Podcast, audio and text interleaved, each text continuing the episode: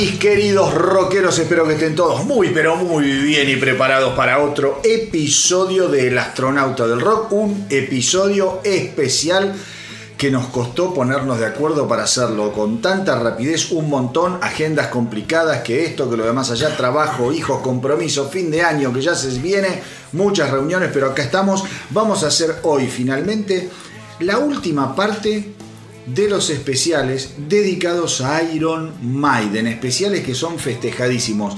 Yo ya lo agradecí en los ecos de la semana a todos los comentarios de buena onda eh, y de los copados que están todos los que escuchan los especiales de Iron Maiden. Pues bien, hemos llegado al último. Este va a ir desde el año 2003 al año 2021. Estamos hablando de Dance of Dead hasta eh, el sensacional Senjutsu. Una época de Iron Maiden que, a ver, les voy a contar algunas intimidades que eh, suceden en ese chat que yo suelo, eh, como es, hablarles, que tenemos acá con Marcelo, con Charlie, con Pablo, con el Tano, que me están acompañando hoy. Nosotros, para los que no saben, yo siempre lo aclaro, los especiales tienen una lógica de que cada uno de nosotros elige dos canciones de cada disco que vamos viendo. Ninguno de nosotros sabe qué eligió. El resto, aún hoy, en este momento estamos grabando, ninguno sabe qué eligió. El resto. Y si hay algún tipo de coincidencia, no hay reemplazo posible, con lo cual hay discos que se escuchan más que otros y no hay posibilidad de arreglar esa coincidencia y bueno, como vos elegiste el mismo que yo, lo cambio por otro. No, fuiste al piste.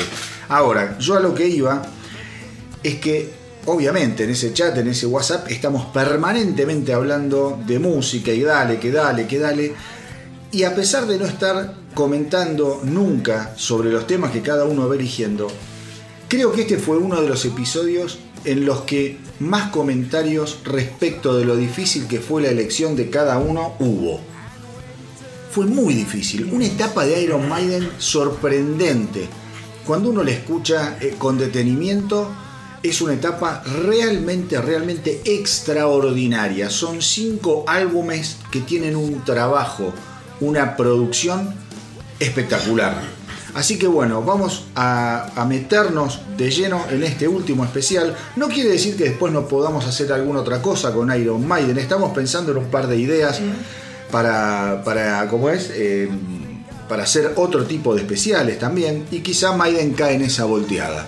Pero eso ya va a venir más adelante. Con lo cual, como siempre, lo primero que hago es agradecerle a Marce, a Charlie, al Tano y hoy también está Pablo, que no lo van a escuchar mucho, vino más eh, como de un acto presencial, un, acto presencial, un acto presencial, porque quizá Maiden no es que no le guste, pero es una banda que que, esté muy, como es muy interiorizado. No le escucha quizá tanto como le escuchamos nosotros. Van a escuchar como recién, cervezas, vasos, porque hoy es viernes a la noche, el único día que lo podíamos hacer, estamos eh, morfando, picando, así que va a ser una charla entre amigos bien en una mesa de viernes a la noche. Los saludo. Hola Marce. Hola chicos, ¿cómo están? Acá estamos rodeados de comida, bebida, buenos amigos, ¿qué más se puede pedir? Y buena música. Exacto. Groupies se puede pedir. Se pueden pedir groupies también, pero. ¿Eh? Así que veremos, veremos qué vamos a hacer. La noche. Exactamente. Charlie, bienvenido. Bueno, gracias, buenas noches eh, para los Irons. Eh, divino, más, voy a decir, me encantó que llueva y me encanta que siga lloviendo porque es un día especial para los Irons.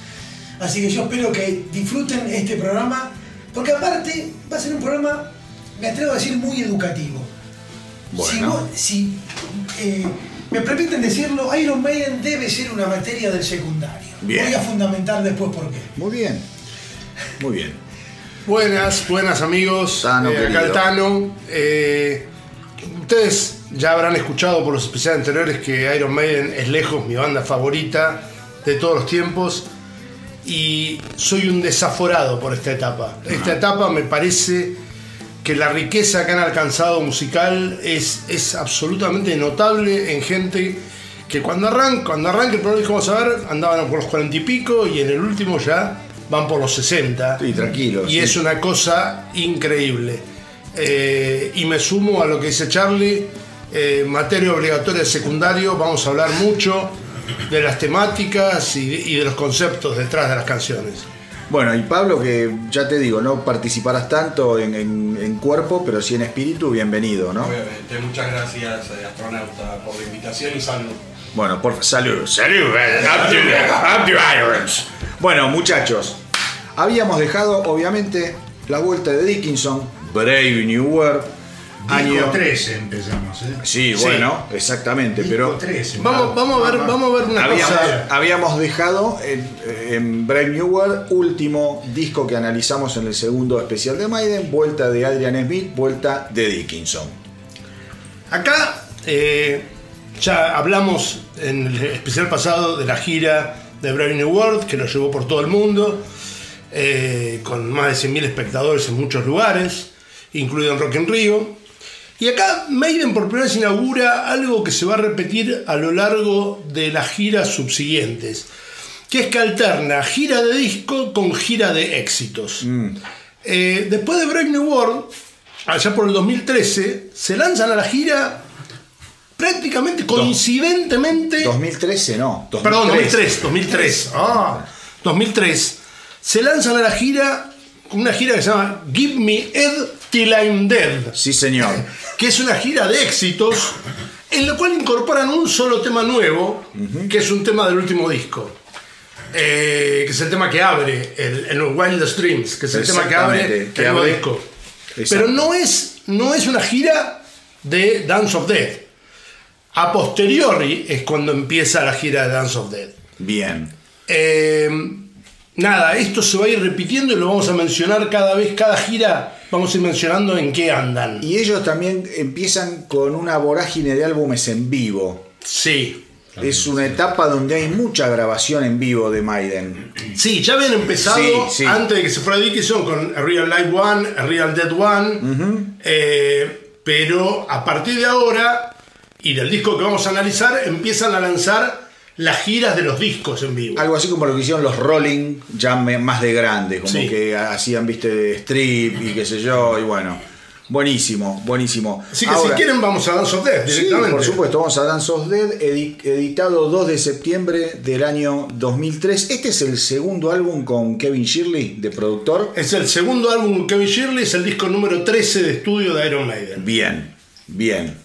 Eh, un álbum. Charlie, te morís por hablar de la portada. Sí, ahora, ahora, hablamos. Digamos que es un álbum. Brave New World inaugura una nueva etapa progresiva, por decirlo así. Sí. En algún punto. Sí. Y podemos decir que eso se va a ir profundizando disco tras disco en esta última etapa. Sí. Nada más como para poner una especie de manto de, de ¿cómo te podría decir? De landscape a lo, a lo, que va a venir.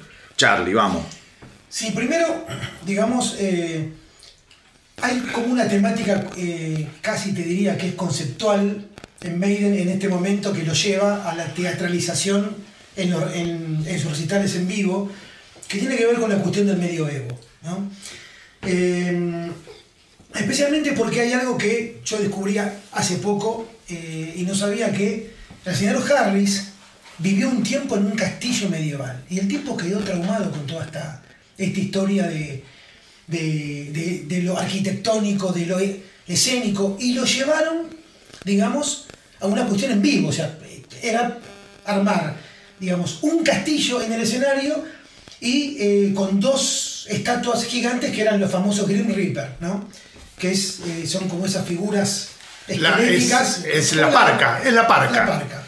Em, sumando a lo que dice Charlie, eh, hay temas recurrentes ya desde la época de X Factor hay temas recurrentes en, la imagen, en la lírica de Iron Maiden que tienen que ver con la religión y la guerra. La guerra, La religión y la guerra son dos temas que a Harry lo tienen absolutamente fascinado. Y en este disco, no, no, no voy a decir ni qué tema, porque quizá alguno lo eligió, hay un tema que tiene una particularidad y que va sobre un aspecto religioso de uno de los integrante. Ya vamos a hablar. Quiero sumar un tema más: religión, guerra y algo que es la obsesión del señor Harris, las sociedades tribales. Pero ya, ya nos vamos a meter también con ese punto. No, el tema de la, de la portada, quizás para algunos pueda ser una sorpresa o no, está conceptualizada como una de las peores de la historia. A tal punto. ¿Está hecha digitalmente? ¿Puede ser esta? Está hecha digitalmente negada por su propio autor. Quitó los. Quitó el crédito. no me pongan. No me Pero fue, fue, no, fue el histórico. No, no, no, no, no, no. La portada. No tengo el nombre acá. La portada la hizo David Patchett. La hizo en forma digital y era un trabajo en proceso, pero ellos ya querían, le gustó esa y querían salir con esa. Bueno, eh, vos, vos sabés que es eh, termina. David Patchett no estuvo de acuerdo, dijo, ok, si vale con esto no me pongan. Y Vikings años después dicen, me da vergüenza esa portada, es la peor portada que tuvimos en nuestra historia. Pero debe ser complicado también laburar con Maiden, porque el, histórico Riggs, el, Derek, Derek, Riggs, el histórico, eh, como es, eh, dibujante que hacía, o artista que le hacía las artes de tapa, deja de laburar con Maiden porque dice, me vuelven absolutamente loco, absolutamente loco. Y creo que es para esta etapa. Yo no sé si él no termina siendo la tapa de un álbum recopilatorio eh, de temas de Iron Maiden cantado por mujeres que se llama Iron Maidens por las damas, ¿entendés? Y creo que esa es una, especie de, última tapa que hace. Después no sé si volvió o no, ya el detalle no lo tengo. Pero hinchado las pelotas de la presión que tenía por Iron Maiden, por laburar y a dale y otra y dale. Y deben ser tipos muy ansiosos, ¿viste? Dos fenómenos más característicos que vamos a ver a lo largo de estos discos se inauguran con este. Mm. El primero es la forma de grabar. Empiezan a grabar casi en directo.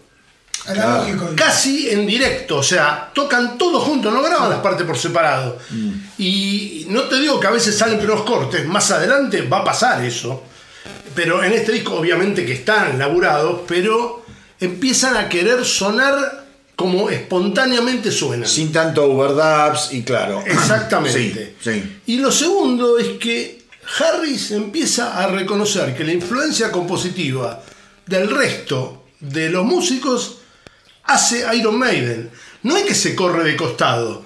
Pero empieza a pedir, muchachos, traigan canciones, traigan, traigan porque son buenísimas. eso vos lo contabas el otro día, es verdad. Tanto dijo traigan que lo escuchan y lo escuchó específicamente una persona de la banda que debuta con su primer tema en este disco. Es lo que yo venía hablando, justamente. Ahora después lo decimos porque no sé si alguien no lo eligió. Después, si no lo eligieron, lo vamos a contar. Sí, sí. Bueno, vamos a, empezar con el, cacheteo y después seguimos dando información. Me van a dar el lugar. Sí, este, me van a dar el lugar. Y voy a contar una historia. Dale, dale. Como siempre. Eh, Alan Smith se caracteriza por hacer canciones más bien cortas y pegadizas dentro de Iron Maiden. No tiene el estilo de la canción épica grande de Iron Maiden. Pero en algún punto le picó el bichito y dijo, quiero hacer un tema Iron Maiden, largo y qué sé yo. Y Harry dijo, yo escribo la letra. Bueno, la letra habla de la batalla más sangrienta de la Primera Guerra Mundial, que batalla que duró tres meses batalla que tuvo entre 700 y 900 mil muertos, peleada en el barro y en la trinchera por absolutamente nada. Es considerada la batalla más absurda de la historia porque simplemente estaban defendiendo una posición que no tenía valor estratégico. Era para que los alemanes no se, no se distrajeran, y era para distraer a los alemanes y que no tomaran el sur. Eran los aliados contra los, los aliados contra los alemanes del Kaiser. El imperio, claro. Y lo más curioso de todo esto es que eh, fue el ejemplo típico de una victoria pírrica. Sí. Porque ganó. Sin ganar. Ganaron los aliados, pero se les murieron 400.000 personas. ¿Entendés? fue un desastre. Todos los que vieron, por ejemplo, ¿cómo se llama la serie? Eh, Peaky Blinders y demás. Eh, los que habían ido a pelear a Francia y a Bélgica. Esto era en Bélgica. Esto era en Bélgica, claro. Y en la famosa Passchendaele y fue hundido. Manuel acá, el astronauta, ya el primer balazo en la cabeza. así? Gracias, Tano, fue un gran tema.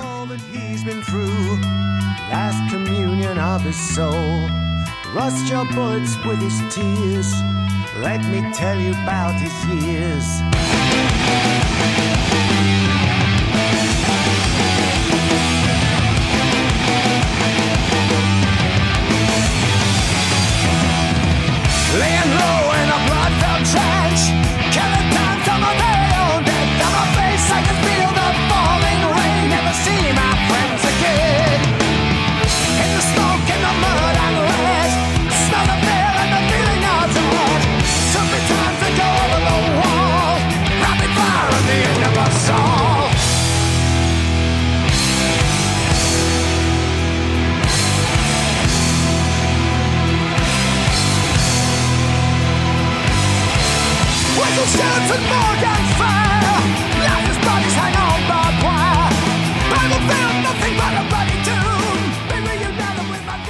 Bueno, a mí ya me mataste una canción, pero espectacular esto. Por favor, escuchen la entera porque varía, varía bastante de riffs y de ritmos y es una obra maestra, directamente. Más, de 8 minutos, se, puede considerar ya progresivo esto. En es absolutamente progresivo. En todo sentido. Pero es que, es que vos el otro día también, Tano, dijiste algo que me encantó.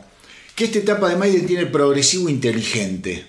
¿Sabes qué pasa? Se lo escuché, lo leí, mejor dicho, a Harris, decir, miren, cuando nosotros hablamos progresivo, no sonamos como Dream Theater, muchacho. Claro. Sonamos como Jetro Tull o Van de Graph Generator tocando metal. O sea, es otro concepto el de, Harris. Sí. Eh, y yo creo que hay temas, no quiero. No importa si alguien los eligió, si alguien los eligió, lo voy a decir. Hay temas en los cuales se nota mucho eso. Las influencias esas Totalmente. Yes. Yes. Eh, Genesis, Jetro Tull, tremendo. Eh, sin nombrar el nombre del tema. No, no, quizás mejor no digo nada, porque. Guardalo, guardalo. Este disco lo que tiene es, dentro de todo, hay dos particularidades. La composición de alguien que no venía componiendo. Ya lo vamos a y un primer tema que tiene una particularidad que entiendo hasta ahora nunca había hecho Maiden. Hay tres. Ya vamos a dar las tres. Ya sé, las dos que si vos hay una más todavía. Bueno, eh, seguimos, Marce. Dale, dale, yo voy a elegir el segundo simple de este disco, que es una canción cortita, porque este disco también tiene particularidad de tener unos temas muy cortos y otros muy largos. Sí. Sí, yo voy por el lado de lo corto, y en realidad es la única canción que elegí de este disco. Ya después elijo dos por. por dos por Curioso, ¿eh? Sí, bueno, no es un disco que a mí me llama demasiado la atención, pero este tema me gusta mucho. También es un tema que no es típico de eh, Steve Harris, un tema de Murray, sí, y a mí me gusta mucho, pues más bien el palo así bien del viejo Iron Maiden. Y el tema es Rainmaker. Rainmaker. Muy lindo tema. Vamos. Sí,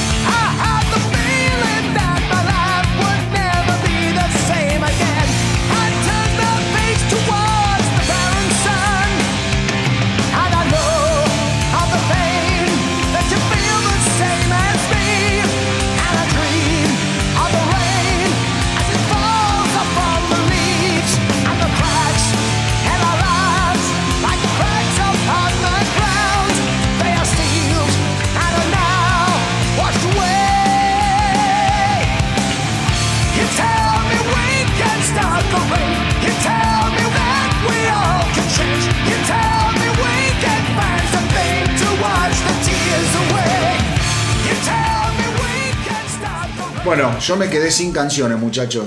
Terrible. Así, me la pusieron en la garganta, pero boludo. Muerte súbita fue. Muerte súbita. comenzamos, boludo. O sea, este es un disco que ya lo, destrozamos, porque Marcelo eligió una. Mal. ¿Para cómo era mala leche? Que elige una y es justo una que elegí yo, de las dos mías. ¿Viste vos? a mí no, acabo de verlo. A, mí me queda una. Quedan tres. No. Dos de Charlie y una mía. ah, tres quedan, claro. Bueno, es muy poco. Y, esperemos que no haya coincidencia entre ustedes dos. No creo, no creo. Yo te tengo fe. Bueno, me toca. Te toca. Bueno, en este tema está la contribución del amigo Yannick Gas. La verdad, bien Yannick, ¿eh? Bien, obviamente es un tema que no compuso solo, eh, pero vamos a hacer una pequeña eh, un pequeño comentario respecto de la letra. O del contenido, digo, para no aburrir. Un hombre se encuentra vagando en la oscuridad, siniestra y con una brumosa niebla. Se le acercan fantasmas espectrales, al cual invitan a danzar el baile de la muerte. Él mismo se pregunta cómo he sobrevivido a esta terrible experiencia. Vamos. As if time had stopped still, I was numb with fear, but still I wanted to go. And the blaze of the fire did no hurt upon me as I walked onto the coals. Then I felt was in a trance and my spirit was lifted from me. And if only someone had the chance to witness what happened to me.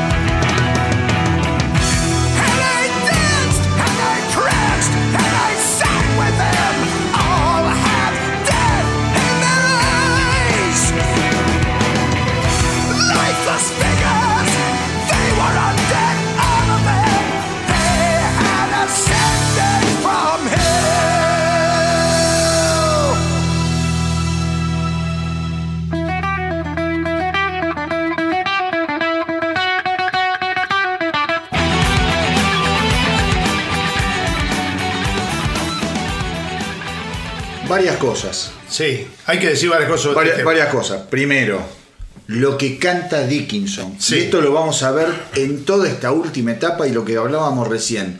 Ya estamos hablando de un tipo que pasó los 40 años, que ha vivido cantando, gastando su voz, metiéndole eh, aire a esos pulmones y todavía sigue. Y va a seguir mucho más. Y vean, vean la versión en vivo en Chile, porque era más grande todavía. Ahí ya tenía cincuenta y pico. Y honra, pero. Y lo que canta, y no se puede creer. Eh, y nada, decíamos que la habilidad de Dickinson como cantante, creo que ya lo dijimos y lo vamos a repetir hasta cansancio, es la teatralización hasta de cómo pronuncia las palabras. Cuando él dice Story to chill the bones, que te va a congelar los huesos. La canta con frío. La, canta con terror. O sea, el tipo tiene una habilidad que también tenía Alice Cooper, que es la de actuar las letras a medida que. Y eso es de, capo, digamos. Para mí eso es de capo. Sí, sí. Y, y, una vez que. A ver, esto capaz los muy fanáticos, lo que acaba de decir el Tano, ya lo perciben aquellos que son escuchas de Maiden, después de esto, de haber escuchado esta característica de cómo el tipo actúa con la voz, cómo interpreta, porque la, palabra es cómo interpreta. Exacto. Lo van a ver, eh, cada vez que lo hace lo van a detectar y lo van a disfrutar más. Exacto. Eh, porque decís, qué hijo de puta. Exacto. El tipo como, ¿entendés? Miren, le da, a la voz que va miren más allá de Dark y se dan cuenta lo mismo. Exacto. Hace lo mismo. Hasta prueba Dark. Con la, acento en la K, como poniéndole más terror al tema. Sí, sí. Bueno, temazo, Charlie. Muy bien. Bueno, me eh, toca a mí. Me toca a mí. Y después le queda a Charlie un tema. Yo elegir un tema raro. Tema que a mí me gustó siempre. Eh, tema que es uno de los favoritos de este disco de mi amigo Agustín Marota allá en Francia. Le mando un abrazo. Saludos. Lo sé porque alguna vez lo dijo. Eh, que cuenta la historia de una secta cristiana. Uh, ya sé. Que eran los cátaros, que fueron absolutamente masacrados durante una cruzada llamada la Cruzada Albigense, porque los cátaros eran muy particulares, creían que Dios no era la única fuerza, no era todopoderoso, que el diablo era tan poderoso como Dios, y de hecho el diablo era el que había creado el mundo, porque el mundo está lleno de mal. Y que la única manera que tienes para redimirte es irte con el Espíritu Santo. Por supuesto que para los curas, estamos hablando de la época de la Inquisición, 1260, era una herejía absoluta eso, y literalmente los arrinconaron en un castillo, los sacaron a patadas y los prendieron fuego a todos. Más de 300 personas quemadas. La fortaleza llamada Monsegur. Amo esta canción y gracias por haberla elegido, porque es una obra de arte. Excelente.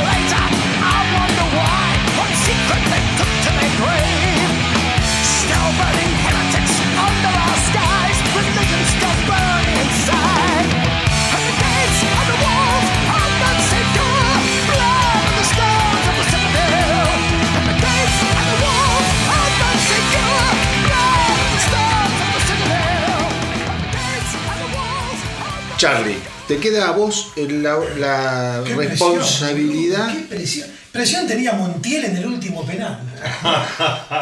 bueno. Eh, bueno, este es un tema eh, épico, un tema compuesto eh, solamente por, por Harris. Em, y nada, un hombre en sus últimas horas hace una reflexión de su vida y de esa manera es una defensa para no temer a la muerte. No More Lies. Tremendo tema. Tremendo, lloraba sin elegías. Muy buena, muy buena.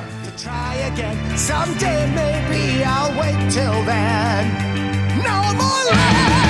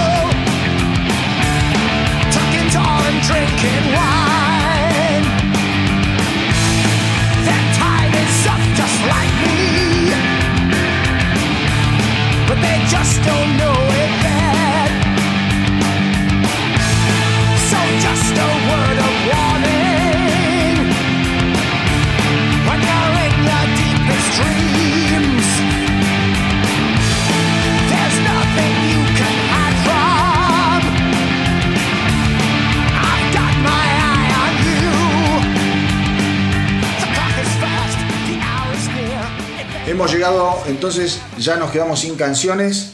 Vamos a contar algunas cositas. Vamos a contar algunas cosas. Eh, primero los temas que dejamos afuera. Sí, el primer corte, Wildest Dreams. Wildest Dream, un tema que yo lo hubiese elegido. De hecho, lo había elegido y lo saqué, ¿viste? Eso, sí, decir que no, que, sí, que no. Bueno, Rainmaker lo escuchamos, No More Light también, Monsegur también, Dance of Death también. Estuvimos muy bien en las elecciones. ¿eh? Bueno, Gates of Tomorrow. A mí, Gates of Tomorrow es un tema que me parece que tiene un coro espectacular. Mm, para mí es un muy lindo tema. Otra particularidad, New Frontier. Sí. Esta era una de las cosas que yo había adelantado sin dar nombre. Charlie también lo sugirió. Yo voy a hablar de una parte y vos vas a hablar de la otra. Esta es la primera canción y creo que la única en la que participa Nico McBrien como parte de los compositores. Es el compositor. Bueno, Sí, creo que el tema lo hace con Smith. Sí, sí, no, no sé si lo tiene Smith y Dickinson, pero es él y él escribe la letra, que es lo más importante. bueno, y eso se lo voy a dejar a Charlie que cuenta muy bien este tipo de, de cosas. No habla, en, en, principio yo la info que tengo que Nico McBrain es un tipo muy, muy cristiano. Sí. Es un renacido. Es un renacido.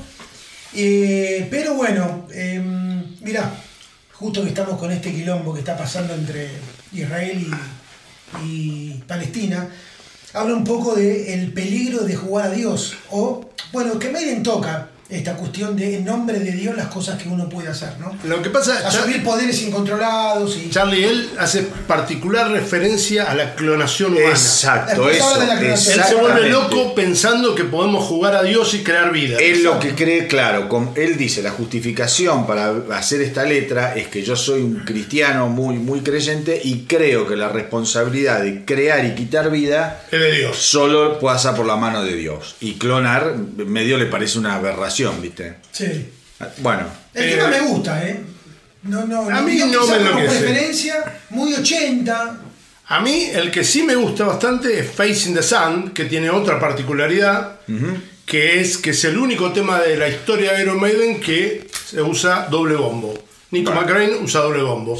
Ahí el astronauta puede comentar su opinión acerca del uso del doble bombo. Eh, el uso de doble bombo, en este caso me parece desacertado, porque es súper invasivo, es muy simple lo que hace, pero lo hace continuamente. Cuando vos usás doble bombo, tenés que tener cierto toque original en los golpes, en, la manera en que entra, que sale, y acá es una constante de doble bombo y un, un golpe es el golpe más básico de doble bombo. Es Tun, tun, tun, tun, tun, tun, tun, tun todo el tiempo. Tanto te da la razón Nico McRae pero está que bien. decidió no volver a usarlo. Dijo que no, no, era para él. exacto. Acá está la prueba de que no es un gran eh, batero de doble bombo.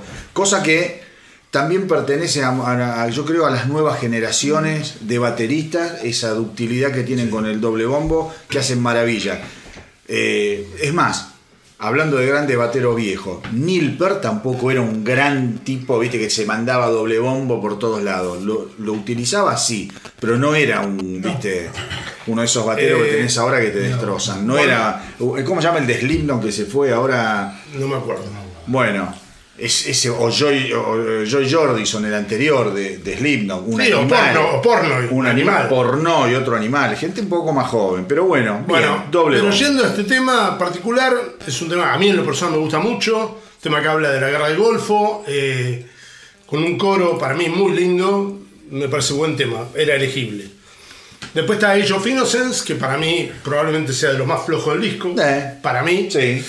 Y después está Journeyman, que es un tema rarísimo, porque es el único tema acústico eh, de la historia de Maiden. Tiene esa particularidad. Y tiene, eh, tiene un coro muy cantable, muy, muy, de, muy de estadio. Es como que le dieron el gusto a Dickinson. Bueno, vos, cuando te fuiste querías hacer un acústico, vamos a hacerlo ahora. Sí, pero es lindo porque da para cantar con la gente. Es un lindo tema. A mí me gusta mucho. La verdad que me gusta mucho. Bueno, así llegamos al final, final. de Dance of Death y tenemos que pasar Ahora, antes de pasar al siguiente disco, contamos que esto da lugar, como había dicho Astronauta, a un disco en vivo que se llama Death on the Road, muy buen disco. Los que tengan Spotify deben estar sufriendo porque acaba de salir del catálogo, así que búsquenlo en alguna otra plataforma, eh, plataforma de streaming, pero es un muy buen disco en vivo. Eh, y después de esta gira, hacen una nueva gira que acá me quiero detener un segundo, de la, clásica, que se llama Eddie Rips Up the World, que dedican a los primeros, no quiero equivocarme, tres, no, a los primeros tres discos. Con lo cual arrancan con Murders in the Rumor, tocan todos temas, tocan Drifter, tocan, lindo. tocan todos temas de la época de Diano, más algunos temas de Number of the Beast.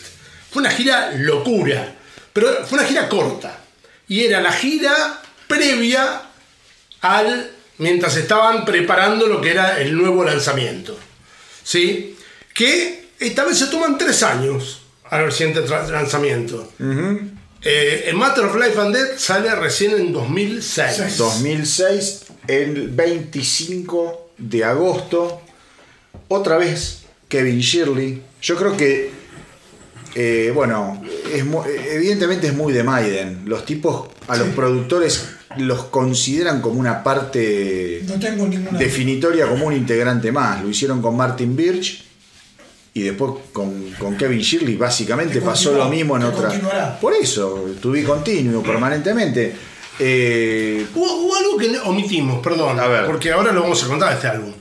Eh, las críticas de Dance of Death, las críticas especiales fueron excelentes. Excelentes. Excelentes. Excelentes. Eh, y Maiden empieza a meter números 1, 2, 4 en los rankings de todo el mundo de álbumes. Exactamente. Por primera vez, o sea, no es solo ya Inglaterra, algo de Estados Unidos. Mete, mete top tens. Eh, pero pero sí, sí, sí, sí, a lo grande. A lo grande. Y eh, realmente fue muy aclamado por la crítica ese disco.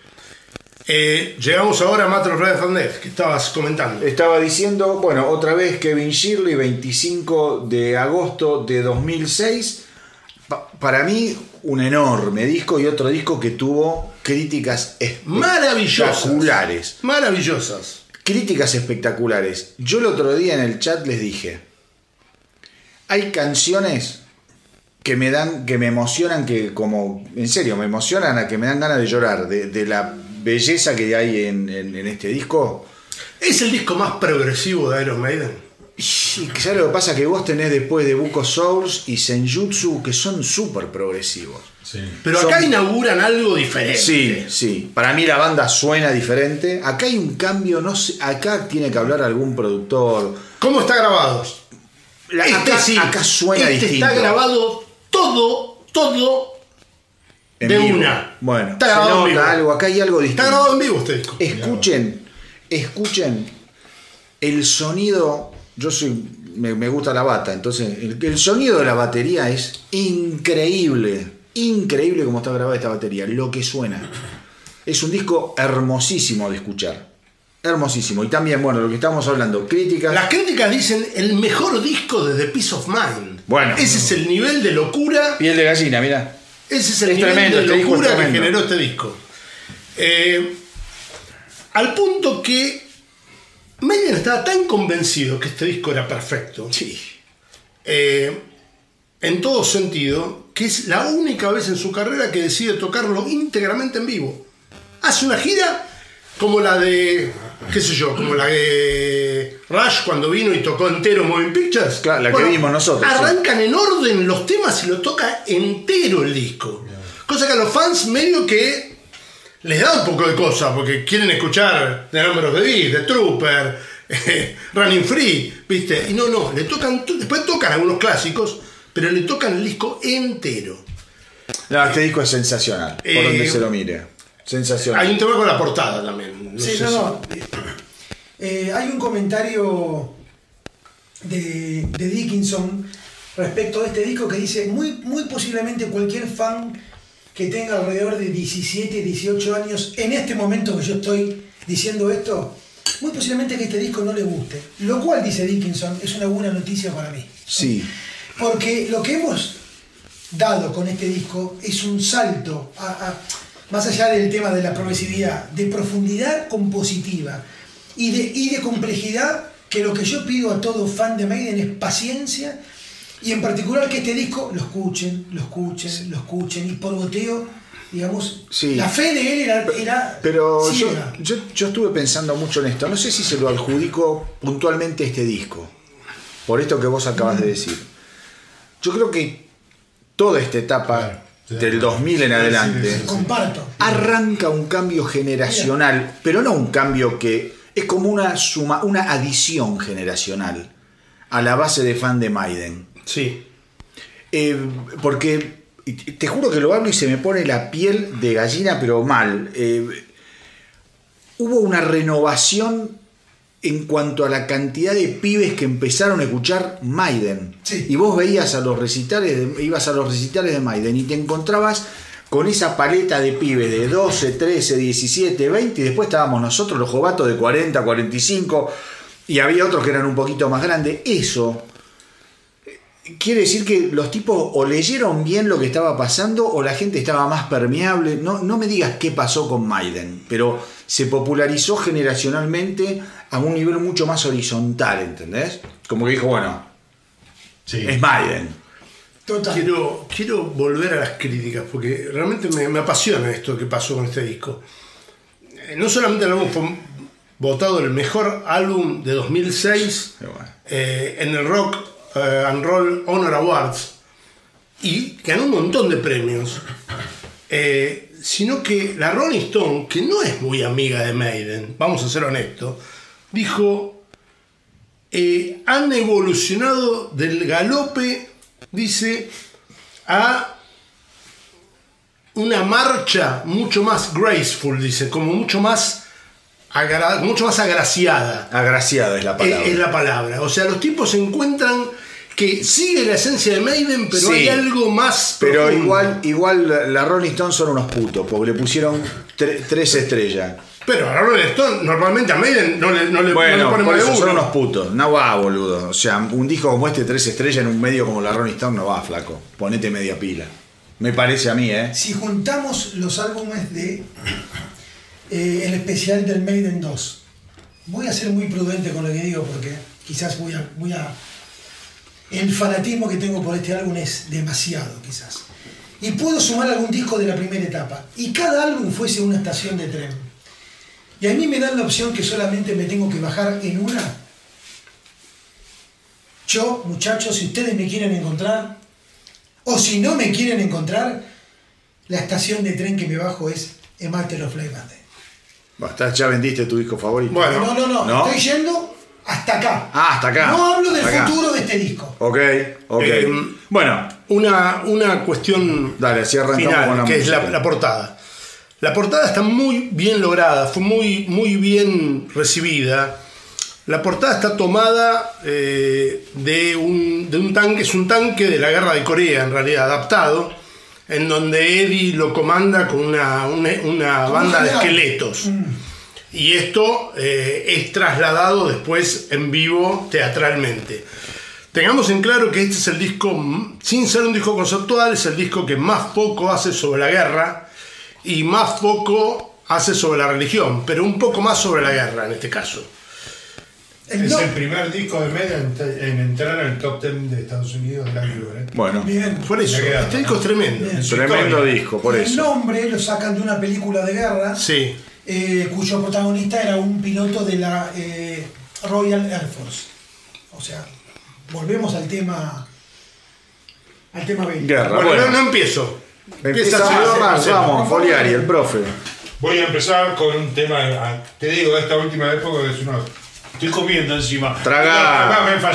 Tener un poco de respeto por la gente. Modula. Que se llama Brighter Than a Thousand Suns. Chao, Tremendo. Tremendo.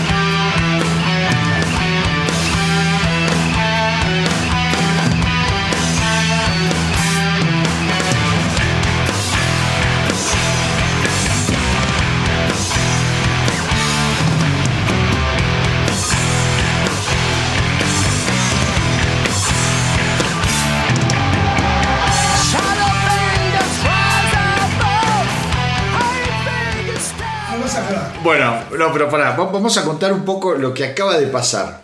Cuenten, cuenten. Creo que todos coincidimos en que este es el tema que más nos gusta sí, del álbum. Lejos, totalmente. Eh, bueno, para Charlie no, pero digamos. Es muy bueno, pero ya tengo. Bueno, pero está ahí. Está ahí. Entonces, yo lo había elegido.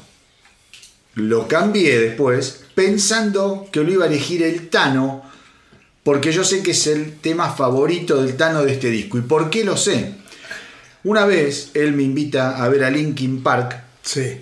y me dice, Manu, tenés que escuchar este disco de Iron Maiden. Yo la verdad no lo había escuchado, estaba en una época, viste, que le soltás un poco la mano a las bandas y me hizo escuchar esta canción. Y ahí obviamente fue la canción por la cual yo vuelvo a Maiden, al mundo Maiden. Eh, y yo no la elegí porque dije, le elige el Tano. Y el Tano. Y yo, en mi canción favorita, no la elegí porque dije, la va a elegir Charlie. Y terminó eligiéndola Marcelo, pero bueno. Que nadie se imaginaba que le iba a elegir. Ahora, nadie pensaba que le ibas a elegir. ahora, quiero decir algo sobre esta canción. Dale, dale nomás. Eh, la letra es tremenda. Eh, refiere a un evento que ocurrió el 6 de agosto de 1945, en donde el Enola Gay lanzó la, bomba atómica. ¿Cómo se llamaba? Big, Big Fat Boy, Fat Boy. La bomba atómica sobre Hiroshima y el, desde, la letra dice desde la oscuridad más, Era más, más- brillante, más brillante que un millón de soles. un millón de soles porque No, un millón, nada, eh, miles de soles. que miles de soles porque un desastre humano. Un desastre humano. Exactamente. Bueno, Bueno. voy a seguir yo. ¿eh? Dale, sí, sí, sí. Me imaginaba. No, Perdón. no, no. yo no jodo porque soy Hay siempre un el último. donde no hay democracia. No, se acabó. No hay más democracia. Eh, yo voy a contar la historia del Mayflower. Lo agarré Sí. Charlie. No, no. Contá, contá, contá. pues El. Mayflower era un barco Zafé. en donde salieron unos inmigrantes ingleses muy puritanos Muy. hacia la nueva tierra con la idea de hacerse la América Sí. y se encontraron con un quilombo bárbaro de aborígenes, de Desastre. desastre total. Año 1620. Sí. Y, Vivir el hambre y la guerra contra los- las tribus, un desastre. y la canción que elegí es The Pilgrim. Uf. Muy bien.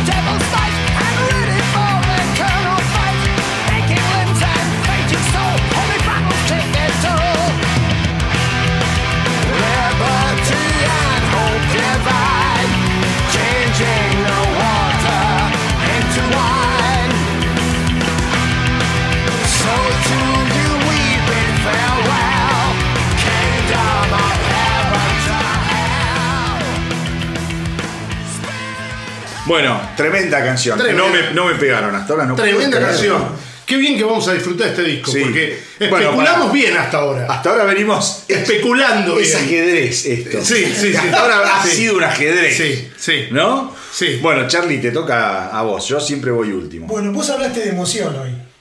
¿no? Sí. Hiciste hasta un gesto. Mm. Bueno, ese gesto de emoción me pasa. Todos los temas de este disco, en cierta manera, me agradan, ¿eh? Sí. Eh, pero especialmente este, yo lo pondría, lo sacaría de este disco y haría un top, un top 7 de Maiden. Y podría entrar ahí. Y puede discutir, puede ir a balotage este tema. Oh. ¿Con Milei o con Massa? Vamos. ¿Qué serías capaz de hacer? ¿Sos un tipo creyente? ¿Sos un fanático? ¿Dónde está el límite? No hay. ¿No hay? Y no. Si sos un fanático, no hay. Por la gracia de Dios harías cualquier barbaridad. Oh, me mataste, no te puedo harías cualquier creer. barbaridad. Me mataste, Temo. viejo. Bueno, al menos puedo elegir uno, porque ahora vengo yo después. Eh, lo que sí me voy a parar porque yo tengo. Es un respeto. Qué tremendo a, tema. A esto que vas a poner. Perdón, lo tocan en No vivo todavía, ¿eh? No lo hice con ningún tema No, no, no, no. Es terrible. Vamos, Es que todavía lo tocan en vivo. vamos. Life that's made to breathe destruction or defense. A mind that's vain corruption, bad or good intent. A wolf in sheep's clothing, a saintly or sinner. Or some that would believe a holy war winner.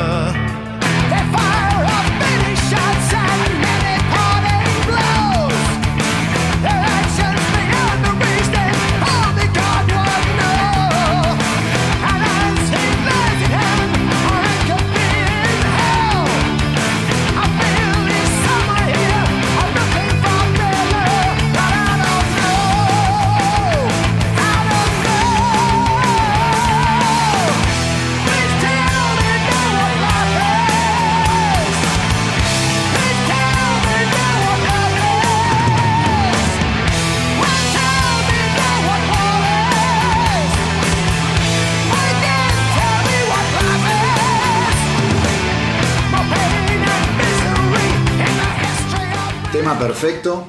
Perfecto. Perfecto. Lo que decíamos recién, el inicio del bajo no se puede, no se puede creer. Y lo que decía Charlie es eh, Harris eh, dándole al bajo y al bajo y al bajo horas de su vida. tema amado por Maiden, tocado en la gira reciente de Legacy of the Beast. Tema que aparte habla de las cruzadas y plantea la incoherencia de ir a pelear por Dios. Digo, ¿qué hago acá? Bueno, lo que decíamos, esa conexión rara entre la paz y la guerra santa, y una que básicamente está muy conectado de manera ilógica, pero está muy está súper bien planteado. Y los climas que tiene todo el tema. Es un tema para escucharlo todo, obviamente. Todo, todo. Es maravilloso. Bueno, Vamos a ir a mi único tema. Sí. A mi único tema de este álbum. Les agradezco mucho lo que han hecho hasta ahora. Yo había. Hasta ahora debería haber puesto cuatro canciones. Voy a poder poner una. O sea, las dos del primer disco que analizamos no las puse porque me mataron. Ahora me mataron otra. Y yo voy con The Longest Day. Temazo.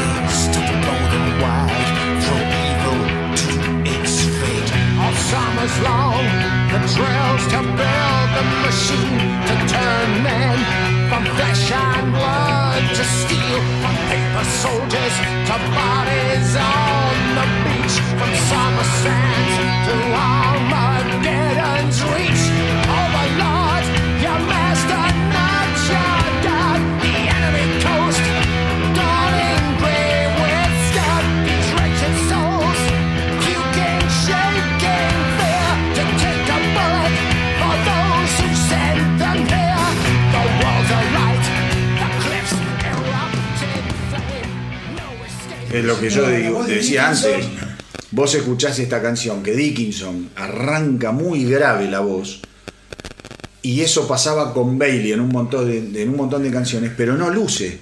No, porque no relata, no actúa, no. Este tipo es un no interpreta. Aparte, aparte, una de las cosas que mencionábamos también con el. No relata, qué lindo eso. Es como ver, bueno, todos han visto, o creo que todos vieron la película eh, Salvando al, eh, al, soldado Ryan. Al soldado Ryan. Muchachos, este tema habla del desembarco en Normandía. Claro. Y que fue el día más largo, porque no terminaba nunca. Exactamente. Exacto. Exactamente. Y, el tipo, bueno, la voz de Dickinson, la épica que le da, y es como si su voz es un recurso cinematográfico. Ahí está. Porque te está, vos estás viendo como si el tipo te pusiera una película muda de fondo, la banda tocando, él cantando, y vos decís, wow, es una cosa increíble. Es perfecto. Está relatando paso a paso el sentir del, la proximidad de la muerte. A ver, es, es ver, como vos decís, el desembarco de Normandía, filmado por Spielberg en el, en el Soldado Ryan, es de las cosas más maravillosas jamás filmada por el ser humano. la crueldad, la, cosa humana, los tipos de la la angustia, el cagazo, el miedo el temor de esos pibes. Y este tipo logra transmitir eso. Y ojo, pero le decimos a este tipo y la música, cómo está hecho, cómo está estructurada esta canción. Bueno, bien. Marcelo. Uy, me toca a mí. Bien, bueno, yo voy a elegir el opener de este disco, que es el tema que abría esta gira también. Eh, tema Different World. Different World, obviamente. Tema cantado también que hace acordar mucho a Phil Lynott como cantaba por los tonos graves de Dickinson. Y nada, es el tema de. A Muy bien. bien. Vamos. Vamos.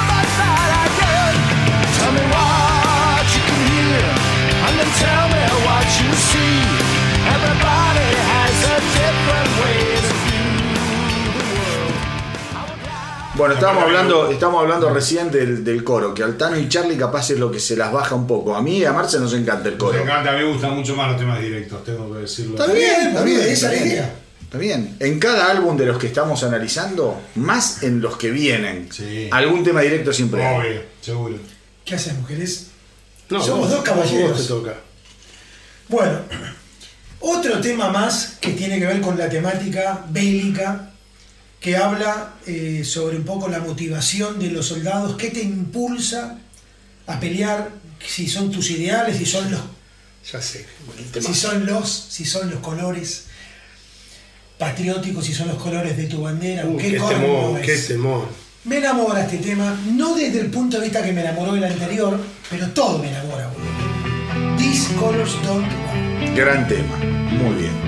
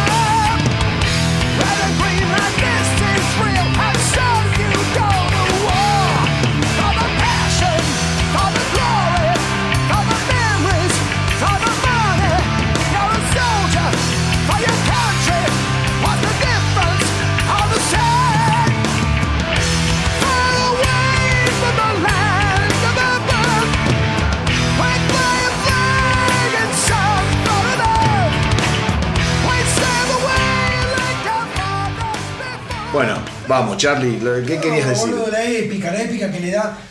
Eh, yo digo que en vivo estos tipos son. son no hay con qué darle. Vos te imaginás la escena, la voz del tipo, la letra. Es una topadora. Insisto. Una, una, topadora. No sé si lo dijimos en el especial anterior. Vean a Maiden actual en lo que fue el Power Trip cuando salen al escenario, el, creo que fue, no sé, en octubre, 6, 7, no sé qué día fue. La verdad es que vos los ves y son un ejército energizado y energizante. La gente delira mal. ¿Está en YouTube? El... Sí, sí, sí, sí, Es increíble, increíble. Y estos temas son ideales para esa sensación. Ideal. Ideales, Bueno, voy al último tema que yo dije que no era típico, pero no era típico para mí. A ver. ¿Por qué no era típico para mí? Porque yo no suelo elegir cortes. Claro. Pero de este disco elegí un corte. A ver. Elegí un tema que me parece probablemente el segundo mejor tema del disco, que es The Reincarnation of Benjamin Brigg. Sí. ¿Querés contar algo de la letra o, no lo tenés? La verdad que no mucho. Alguna vez le preguntaron a ellos de qué era la letra y dijeron, la verdad queríamos contar una historia sobrenatural eh, pregunto sobre el trascender y demás, pero no. Yo busqué y no hay mucha información. No hay información sobre esta letra. Por eso te lo pregunté a vos que son. También le preguntaron quién era Benjamin Brigg y dijeron, ah, lo inventamos. Algo así. Bueno, vamos. Yo lo que sé es, eh, parte que es, un nombre con, que tiene poderes paranormales, que de repente está con un incendio, que, se mueren los padres. Es ah, bizarro. Y a partir del incendio o de esa situación, el tipo cobra poderes. Eh, y bueno, y ahí hasta ahí. Ah, mucho más de, lo que sabíamos nosotros. Charlie. Vamos, vamos a escuchar los Sí, vamos.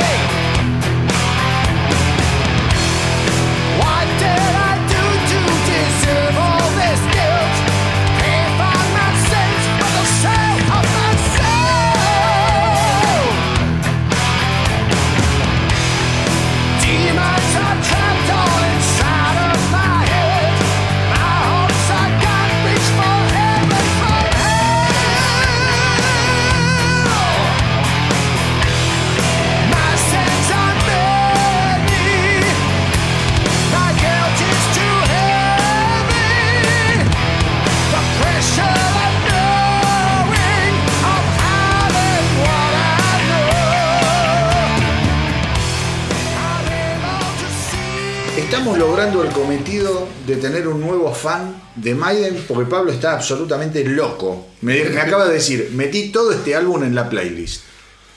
Es increíble. A ver, pará. Participa. Hasta ahora, ¿qué, venís opinando vos, Pablo, de afuera que esta etapa de Maiden capaz no la tenías tan piola? Bueno, a ver, no, tengo ni esta ni ninguna. Bueno. Tengo de haber escuchado, claramente.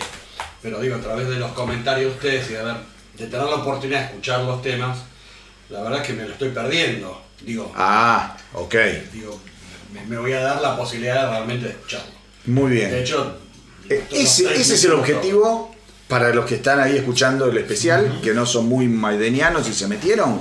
Ese es el objetivo de los especiales, creo Totalmente. Para algunos comentarios cortos más sobre este disco antes de pasar al siguiente. Temas que quedaron afuera. Eh, la verdad que este disco no tiene puntos flojos. Eso es lo primero que hay que entender. Eh, Out of the Shadows es un gran tema con un gran coro. Impresionante. Lord of Light es una locura. Ese tema es tremendo. Es uno de los más innovadores del álbum. Sí, y The Legacy es el, tema que yo pensé que el astronauta iba a elegir, que es muy fanático del rock progresivo. Sí. Y es un tema que tiene unas influencias de Genesis y de Yes que son increíbles. Tocadas a lo Maiden, pero un tema muy, muy bueno. Eh, nada, este disco hay que escucharlo y se entiende por qué decidieron tocarlo entero.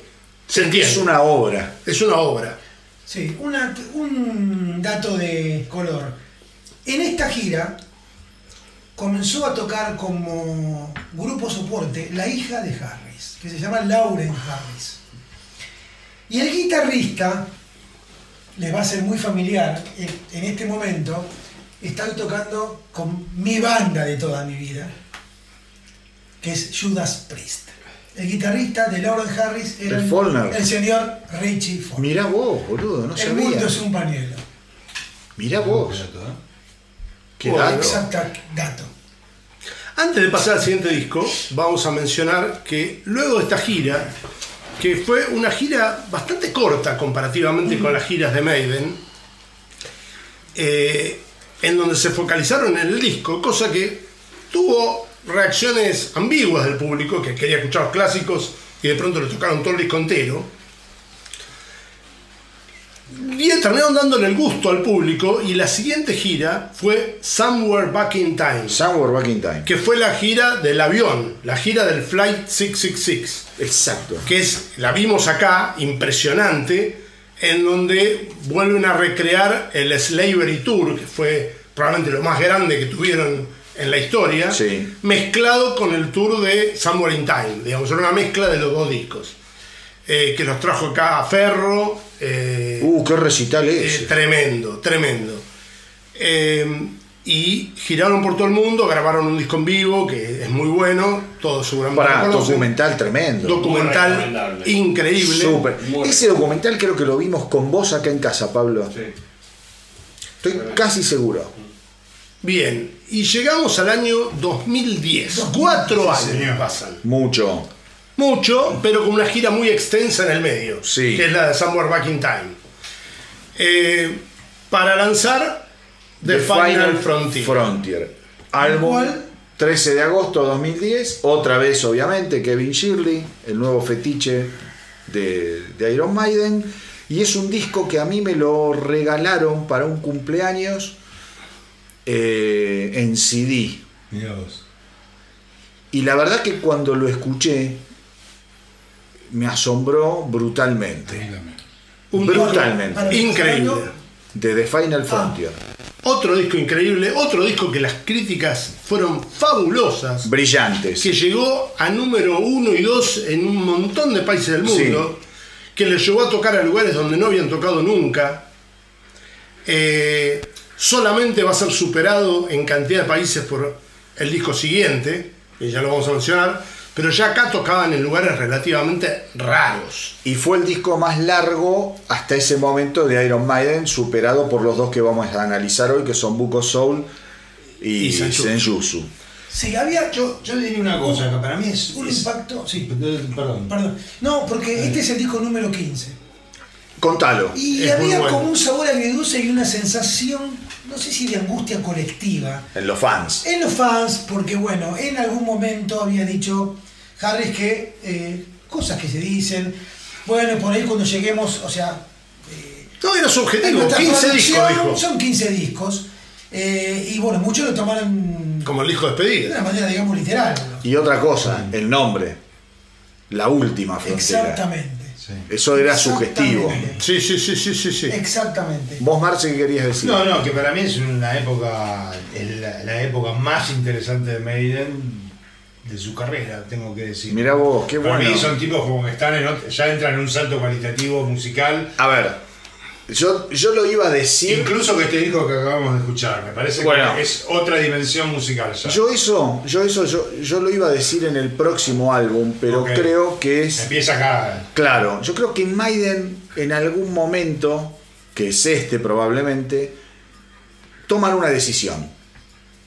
Y tener un viaje aparte de lo que se espera de, lo que. se escucha generalmente, de, lo, de todo. Exacto, los tipos dicen, ahora nosotros nos vamos a dedicar a volar creativamente, a volar a nivel duración, forma de componer. Sí, hay otra, otra historia ahí. Creo que es, es importantísimo. Los tipos dicen, vamos a hacer nuestro camino, ya está, nos lo ganamos, ya está, no me jodamos. Hacemos lo que tenemos ganas, Exactamente. La forma eh, para entender de qué se trata esto, hay que entender que con cuatro temas ocupan 40 minutos. Claro. O sea, este es un disco que no es para impacientes. No. Hay que escucharlo entero y con atención. Y ya no es para impacientes con el tema de arranque, que tiene una introducción eterna. Sí, poco feliz para mí. Para mí poco feliz también.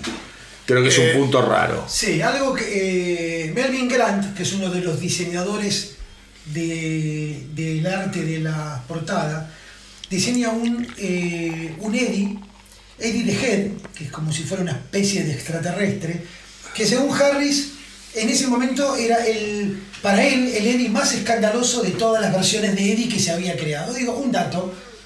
Me encanta, me encanta ese, ese Eddie tiene algo de, del Juggernaut, ¿puede ser? Del de Motorhead. No, yo lo veo más parecido. Colmillo, ¿no? Yo lo veo, ¿sabes qué? Lo veo parecido a, a Depredador. Claro, bueno, está bien, sí. Pero sí, es un extraterrestre, claro. Y voy a decir algo, que podemos o no estar de acuerdo. Para mí, esta, de esta etapa al menos, es la mejor etapa. Sí, es muy buena. Es tremenda esta etapa. Es muy buena. Es tremenda. El arte de etapa es terrible. Y quiero reconocer algo obvio. Creo que es lo más obvio que se va a decir en todo este especial. Eh, y que sorprende a otro de la banda, que es el señor Smith, que dice, Harris ya hacía un tiempo había tomado casi el patrimonio de hacer las letras. y digo, pues uno habla siempre de las canciones de Maiden, hemos dicho acá mucho de, las letras. Es muy interesante porque yo quiero retomar esto cuando hablamos por qué, eh, jodiendo, ¿no? Pero por qué Maiden tiene que ser visto en la secundaria. Y la reseña y la enseñanza, porque algún tema, acá vos fíjate que no vas a encontrar temáticas, quizás alguna se me escapa, que esté ligado a cuestiones de la rutina, a cuestiones del amor. Hay relatos históricos, pero veraces, o sea, cosas, ellos pueden después, digamos, poner su tono de color o su crítica o un acento particular sobre lo que piensan, o sea, ponen posición sobre cuestiones como la religión, como la guerra, eh, eh, pero la, descripciones de situaciones que son más interesantes que leerlas de, en un libro de historia. Perdón. Bueno, quiero hacer referencia acá a otro amigo nuestro, Alberto Moreno. Sí. Gran rockero. Que utiliza, y es eh, profesor de historia, y que utiliza muchas veces esto que acaba de decir Charlie. No sé si de Maiden, pero él. Sí, de Maiden. De Maiden. bueno, a sus él, alumnos. Él, usa el Trooper para explicar claro. la, la, guerra de Crimea. Eh, ahí va. Así que Alberto te pasaste porque utiliza todo lo que es la lírica de las grandes bandas que a él le gustan, como Maiden, como dice el Tano, para motivar también a los pibes, que los motiva a estudiar de otra manera y probablemente a conocer una banda que de otra forma no lo, no lo una especie de, School of Rock, ¿te acordás la película? Sí, la, sí, que el gordo que les daba los discos para que escuchen y qué sé yo. Eh, algo que se decía que. Ah, una cosa. Disco con muy poca participación compositiva de Yannick Gears, que si bien no era nunca un compositor principal, acá es coautor de una sola canción y nada más. Dos, dos.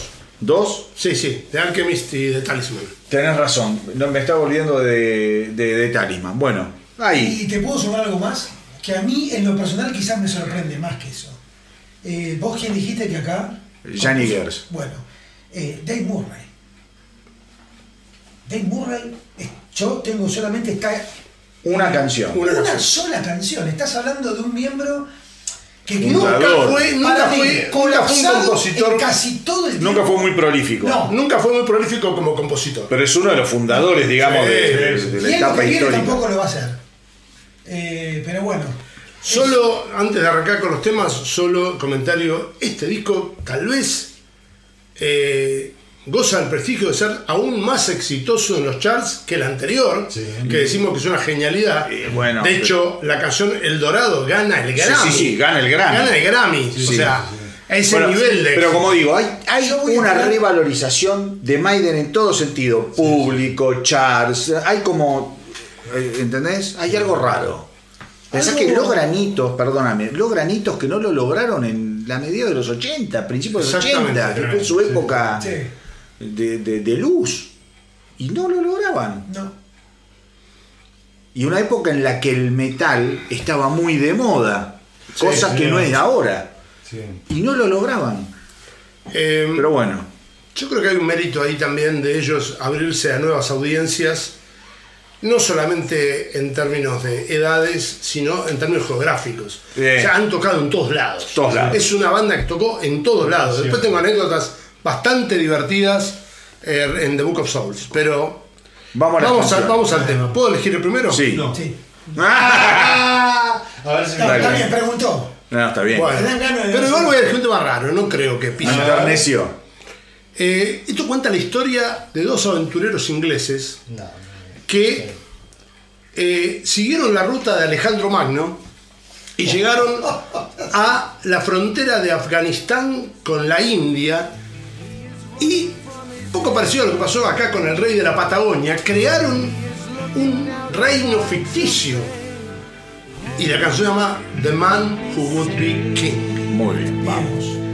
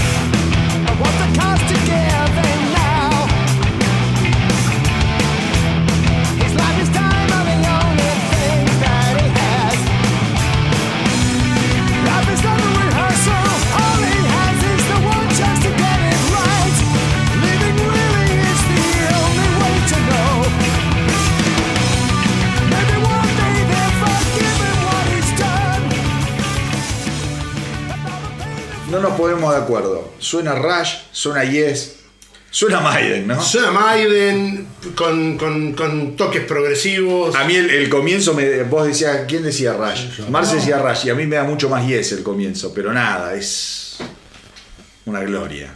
Por la bata. Tema de Murray. tiene mucho de, ah, bueno, pues yo estaba más en, la guitarra. Tema de Murray. Escuchen el estribillo, es una cosa de loco. Tema largo, excelente. Excelente. Sí, bueno, acá todos los temas son largos. ¿eh? No tenés ningún. Tenés. El más corto es de 5 minutos 20. Bueno, después tenés el máximo que de 11 minutos, 10.59. ¿Quién sigue? Yo. Bien, yo voy a elegir mi tema preferido de toda esta época de Mayhem. Vamos, ah, Mar, sí, a ver. Eh, es, muy probable que me hunda, ¿eh? Sí, No sé qué elegir. ya, conocemos bien y ya sé que vamos a ver. Uh, tema que habla sobre la existencia humana, etcétera, etcétera. Búsquenlo por ahí. Y el tema viene por la piel de gallina es Starblind. No, Zafé, no puedo creerlo. Zafé. Muy buen tema para Zafé. elegir. Zafé y Zafé. Muy buen tema para elegir. Vamos.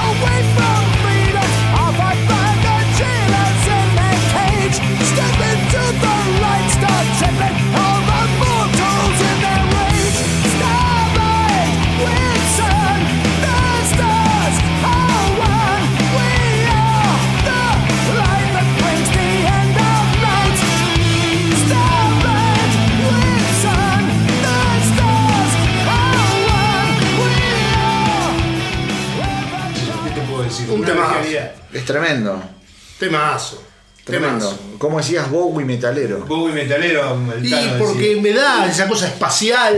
¿Viste? Espectacular. Como sacada, ¿viste? Otra vez bien la batería, ¿eh? Sí, y la voz de Dickinson. Y la voz de Dickinson es una maravilla. La voz de Dickinson de nuevo. Arriba, cantando de nuevo. no baja nunca. Charlie, tu turno. Bueno, mi turno. Este es un tema de eh, Smith y Harris un tema largo, por supuesto, como corresponde un tema que dura nueve minutos. Eh, y, es una cuestión que em, quien ve la letra de Harris ve cómo va conectando. No es que hay parte 1, parte 2 o parte 3, pero es esta obsesión que tiene sobre los celtas. Em, especialmente sobre algunos mitos celtas, sobre la leyenda del rey Arturo y sobre ese lugar mágico en donde habitan unos seres que son inmortales. Eh, quiero decir algo. Sí. Un dictador, creo. Si vas a gritar, te lo digo así, porque te veo acercarte y me haces siempre mierda el micrófono. Grité desde donde estés, pero no te acerques tanto. La isla de Ávalo. Ahí está. tremendo tema, coincidimos. tremendo. Vamos. Dos hundidos acá, ¿eh? ¿A quién hundió? a mí no. A mí sí. A mí no. Uh, bueno.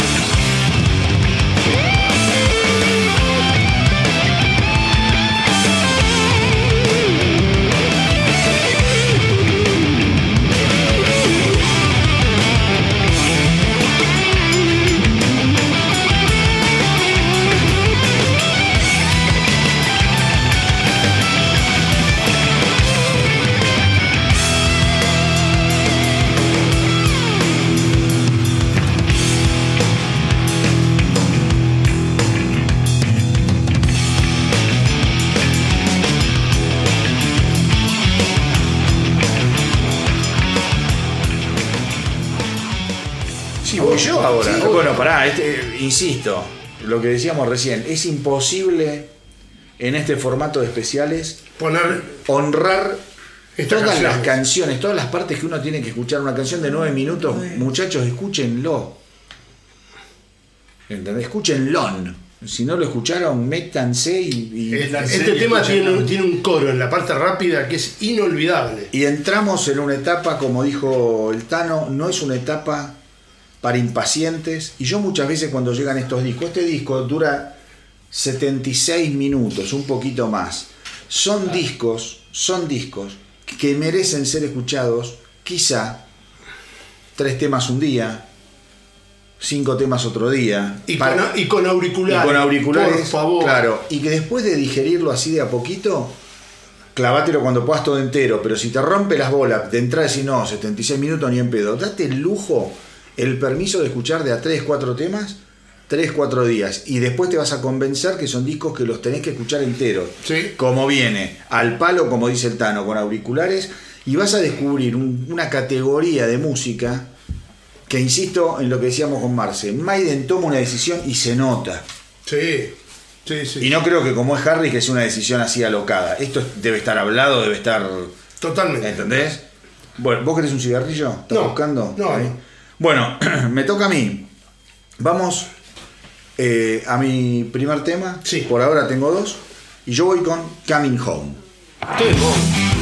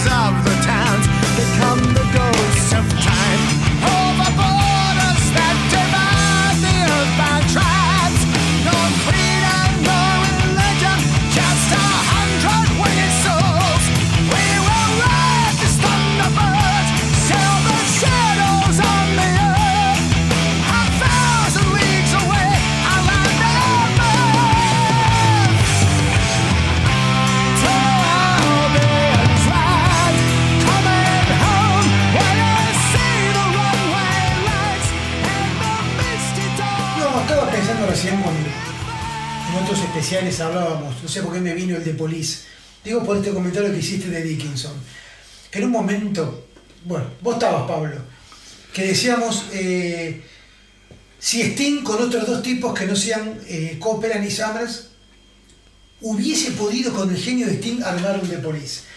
Y acá yo lo que me pregunto es que, más allá de la genialidad extrema de un tipo como Steve Harris, esta música de Maiden, con un cantante que no sea Dickinson, no hubiese sido posible. ya y lo intentaron. No, hay más, pero más allá. Con Paul Diano, que es, a mí me encantan los dos discos de Diano, creo que son los que más me gustan de Maiden. Esto no lo hubiesen podido hacer. Yo soy muy consciente de eso. Sí, sí, sí, soy muy consciente de eso. Ni hablar con eh, eh, Blaze, o sea, Bailey, era imposible. Y lo intentaron y musicalmente quizá, no te digo que estaba a este nivel, pero era un nivel muy bueno. Y no lo pudieron hacer. No lo, y el otro día el Tano Vos, Tano, que sos especialista en Maiden, vos dijiste, y creo que hoy lo, señalaste al principio, está claro que Maiden sin Dickinson no va. No va. No va. No va. Muchachos, no va. Y entiendo lo que vos decís de Harry, que es un genio. Pero no va. ¿Entendés? Es, la, la, milanesa a caballo. Tiene que ir la milanesa y el huevo, boludo. Y Dickinson es el huevo, ponele. Pero si no, no es otra cosa, es una milanesa. Exacto.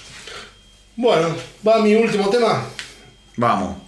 Eh, mi último tema los llevo a mil, al año 1600, eh, en donde vivió un notorio matemático, astrólogo, ocultista, navegante, llamado John Dee, que era más conocido como el alquimista. Bien, no me mató. Vamos, le estamos sacando leche a esta teta. Muy bien, vamos. Vamos al diálogo.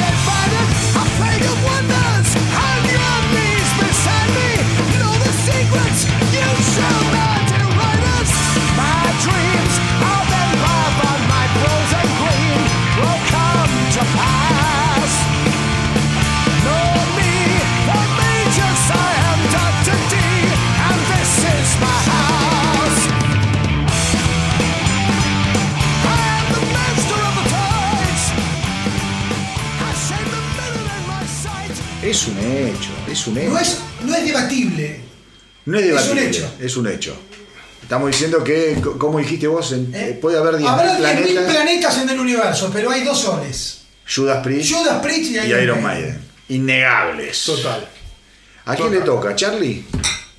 A ver. Bueno, este tema que es de Harris, y vuelvo a rescatar eh, lo que Harris, yo infiero que debe leer, porque era una novela de Raymond Briggs, en donde la historia original trata sobre una pareja de ancianos, los nombres exactos em, era Jim e Hilda, eh, en donde, bueno, se encuentra que están viviendo en una casa en una, eh, donde se da una guerra termonuclear. ¿Y cómo viven ellos ese final? Ahora, ¿qué hace Harris?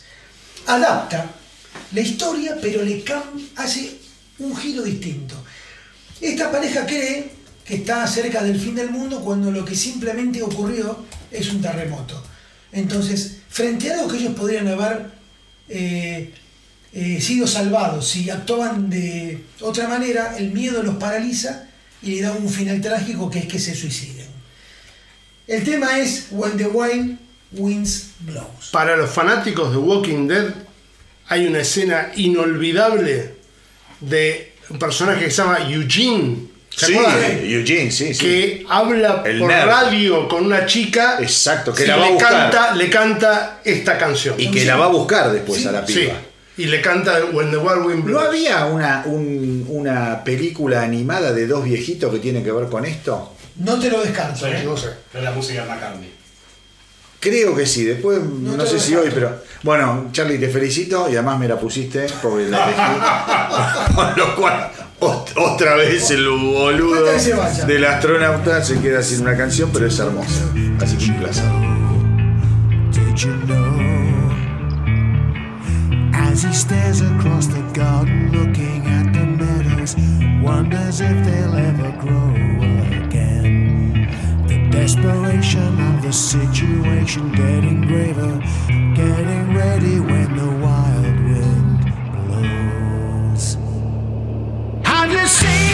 said I've news today.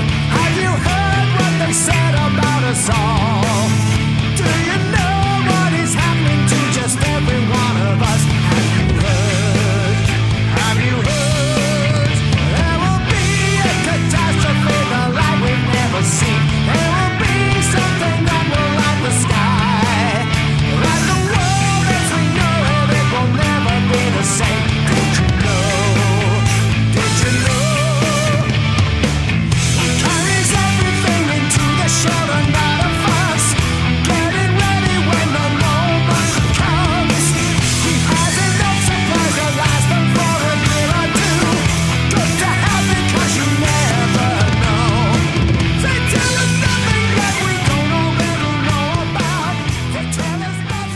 Tema, muchachos. 10 minutos y pico, escúchenlo porque es imperdible. Acá no lo podemos eh, pasar entero, pero estamos hablando. Marce, vos dijiste. No, eh, tiene mucho de folk inglés, de cosas de Zeppelin, folk clásico. inglés. Mucho de folk inglés. Una Mucho de folk inglés. Bien tierra adentro. Bien tierra adentro, bien de tiempos atrás. Bueno, nada más que para cerrar, datos. Dejamos afuera el, el, el ganador de Grammy, el Insólito. Dorado. Dejamos afuera el tema de Final Frontier, Insólito. el tema de apertura. Eh, dejamos afuera de Talisman, es un gran tema. Yo pensé que lo iban a de elegir ustedes. Eh, bueno, no me pareció, pero todas hay que escucharlas porque es un disco genial. Con eh, una gira muy buena de la cual sale el disco en vivo en Chile, que es imperdible, imperdible. Sí, con un comentario, digo, vuelvo. ¿Es solo Chile? Algo que dijo Sí, ¿no? Dickinson. Habló. El público chileno, el público argentino y el público brasilero, en ese momento, eh, no tengo ninguna duda que es el mejor, es el público más pasional del mundo.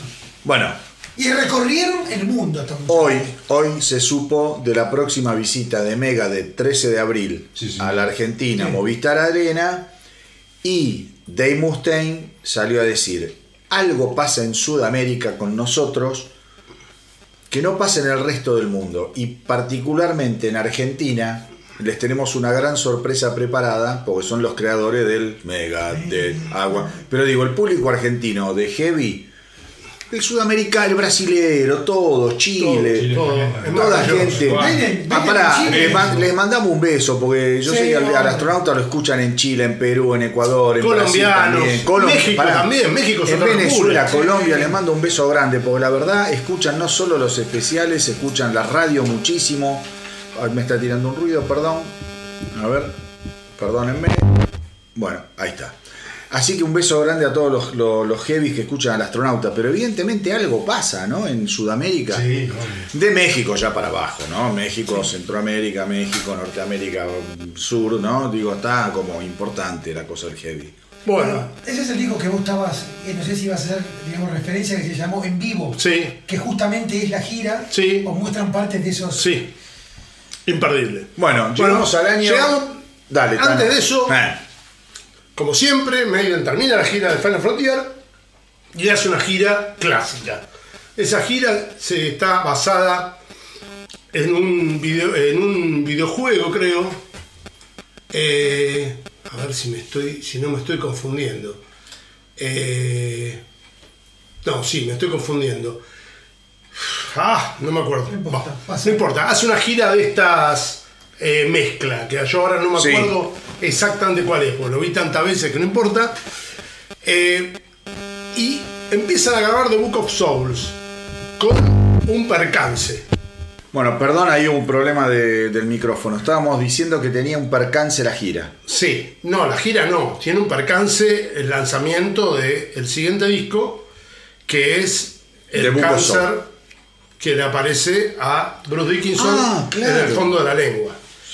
Eh, perdón, ya me acuerdo. La gira eh, que hubo en el medio era la Made in England. Era la recreación de la Made in England que los trajo de vuelta acá, a la Argentina. Gira tremenda, absolutamente tremenda. Eh, están por la sal, estamos en el año 2016 no, 2000, sí, 2016. 2016. Y le detectan el cáncer en el fondo de la lengua y Dickinson decide, deciden atrasar el lanzamiento del disco hasta la completa remisión.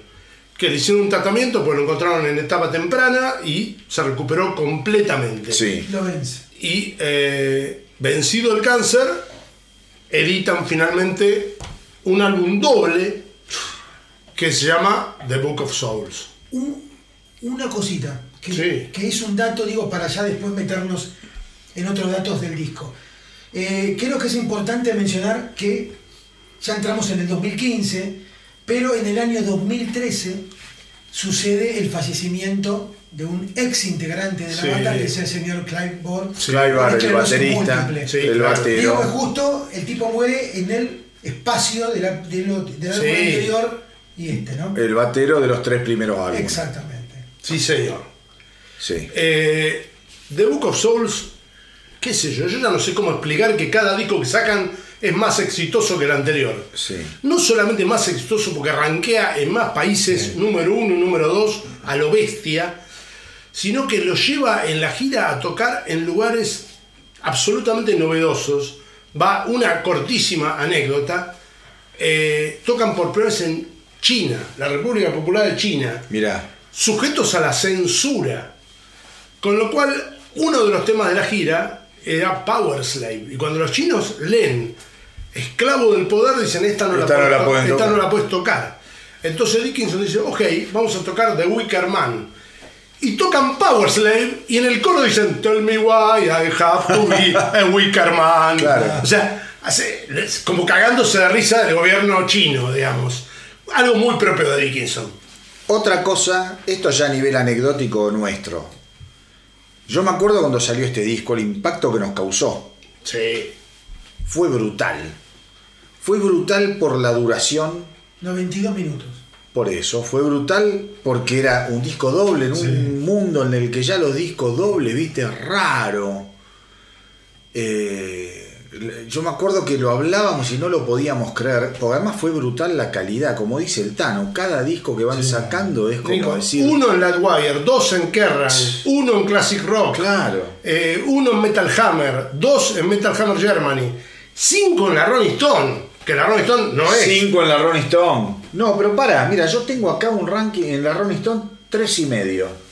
No, pero cinco, rankeado cinco discos del año ah, dentro del género. Ah, no, perdón. Que para, que para Rolling Stone, que no presta mucha atención al género en general. Yo te hablo de la crítica. No, eh, nada, un disco recontra exitoso, otra vez, eh, con una portada eh, bastante simple, pero que tiene una particularidad, que buscaron un experto en la cultura maya para dibujar las letras mismo, del mismo tipo de los jeroglíficos que usaban los mayas. O sea, el The Book of Souls es escrito con ideogramas tipo eh, mayas. Porque todo está ligado a las culturas que desaparecen. Eh, tiene una enorme participación en la composición de otros miembros de la banda, otra vez. Sí. Al punto que incluye un tema que Dickinson lo tenía para su disco solista y lo sé de Iron Maiden. Lo dejamos ahí, después si alguno lo elige, comentamos cuál es. Sí. Qué locura. Y hay una cuestión, cuando hablamos de las particularidades de los álbumes, acá se, acá se bate un récord. A ver cuál es. La duración de una canción.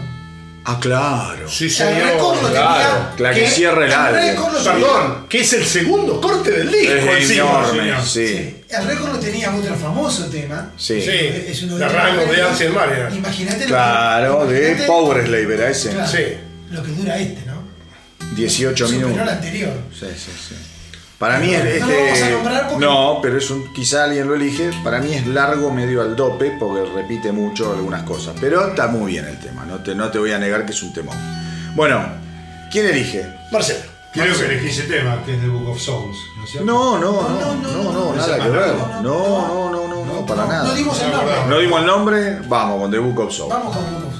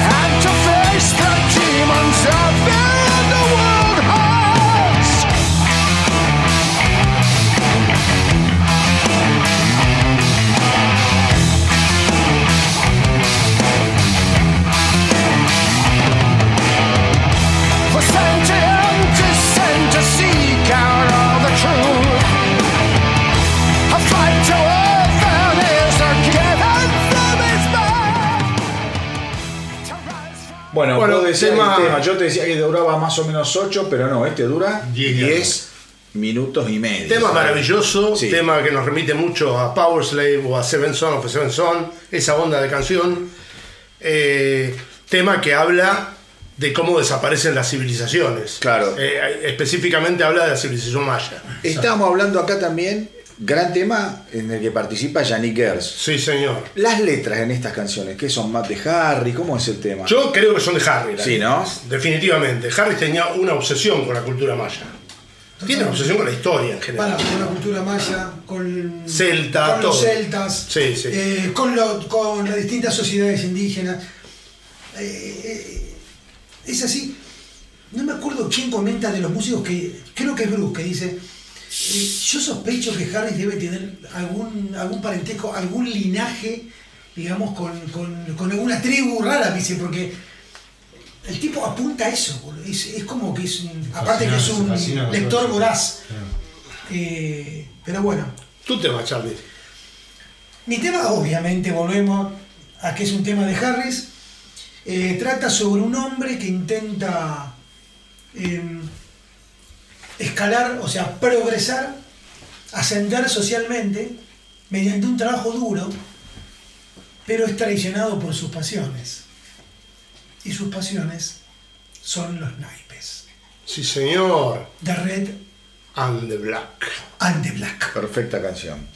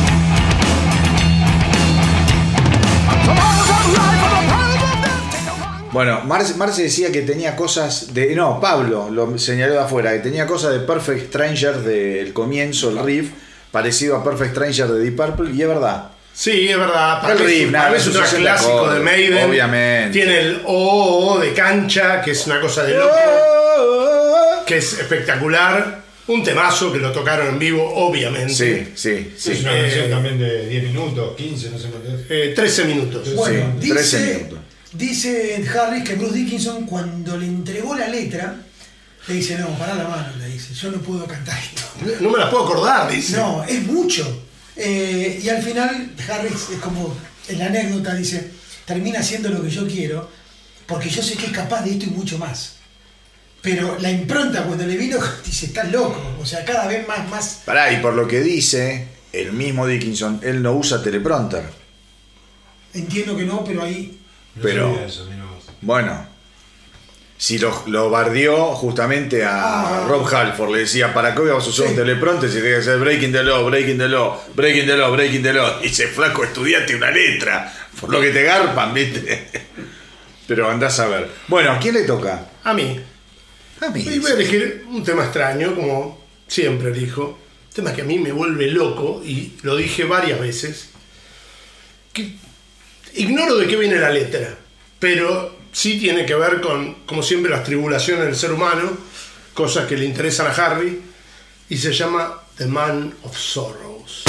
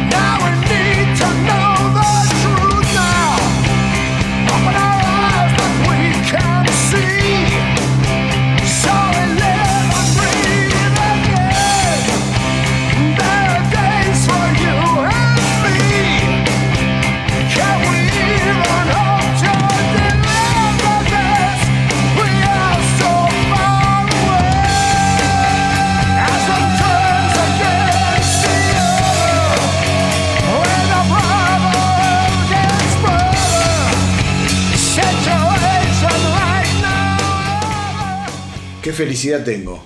Bueno, yo estoy feliz porque elegí este tema que para mí Dickinson se luce de una forma tremenda.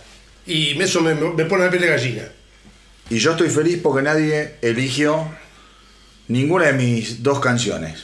Elegí. Vamos a empezar por The Great Unknown. ¡Uy, qué temor!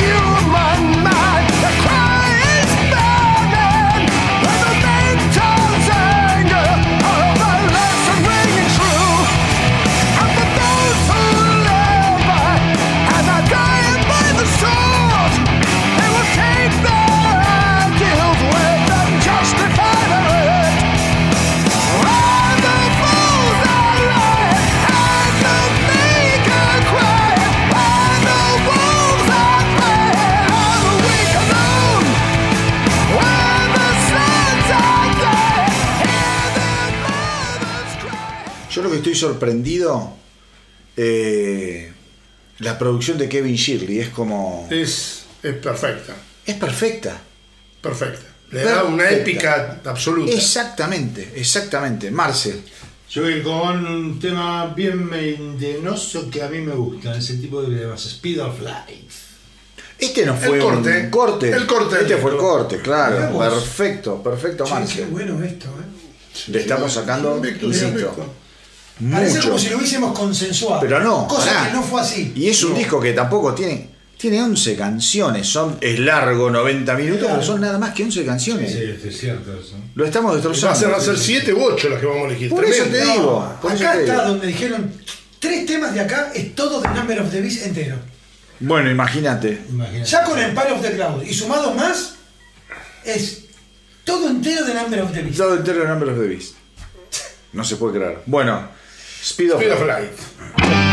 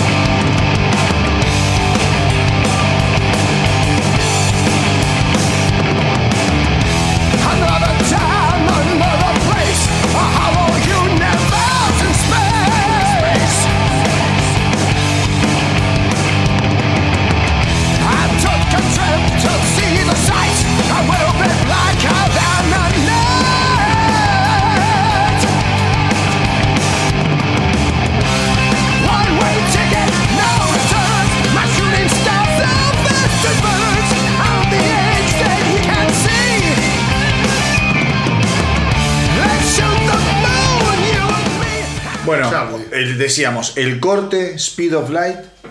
Este fue un lindo corte, este no fue controvertido. Cuando salió nos gustó a todos, A creo todos. yo. Sí. Cosa que con Senjutsu algunos se asustaron el primer corte. Eh, pero. ya vamos a hablar. Vos te asustaste un poco. Yo me acuerdo que vos te Sí, asustaste. un pero entra, entra. Obvio. A mí me había encantado. A vos medio te había. "Mm, ¿Dónde está la cabalga? Y qué sé yo. Charlie.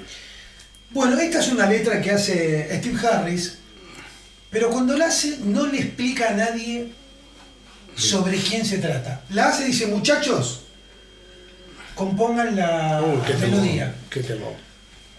La compone, cuando la termina de cantar Bruce, dice, che, está muy bueno esto, pero esto, güey, ¿de qué poema lo sacaste? Le dice, no, no, esto es sobre ningún poema, es sobre una persona a la cual yo admiro y lamentablemente ya no está, que es eh, Robin Williams. Actor al cual yo, mi admiración es brutal. Me mataste. Brutal. Ya sé que me mataste. Eh, Tears of a Clown. Me mataste. Qué tema, boludo. Lo único que puedo decir. Me- son Sí, realmente este tema es me- terrible, me terrible. moviliza. Pero me reventaste. Me Bueno, moviliza en serio. ahí está.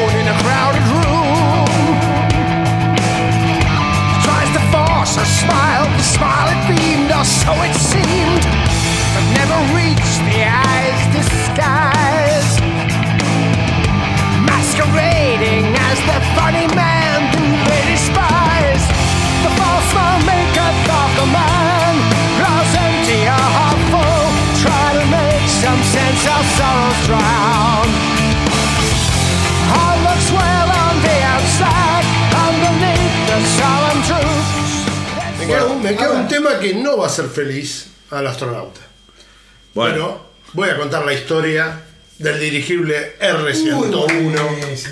Chao. Para. No, no, la voy a contar muy cortita. Eh, La Royal Air Force había diseñado el dirigible más grande de la historia, tan grande que el Titanic cabía dentro, eh, y tenían que llevarlo en un viaje inaugural a la India. Y había una tormenta tremenda, y salieron a la fuerza porque los obligó, cuando la tripulación no quería salir, porque decía que estaba muy pesado el dirigible. A duras penas logró cruzar el Canal de la Mancha y se la puso en el norte de Francia incendiándose y matando a cuarenta y pico personas, que era la tripulación y alguna gente de tierra. Eh, la canción se llama Empire of the Clouds.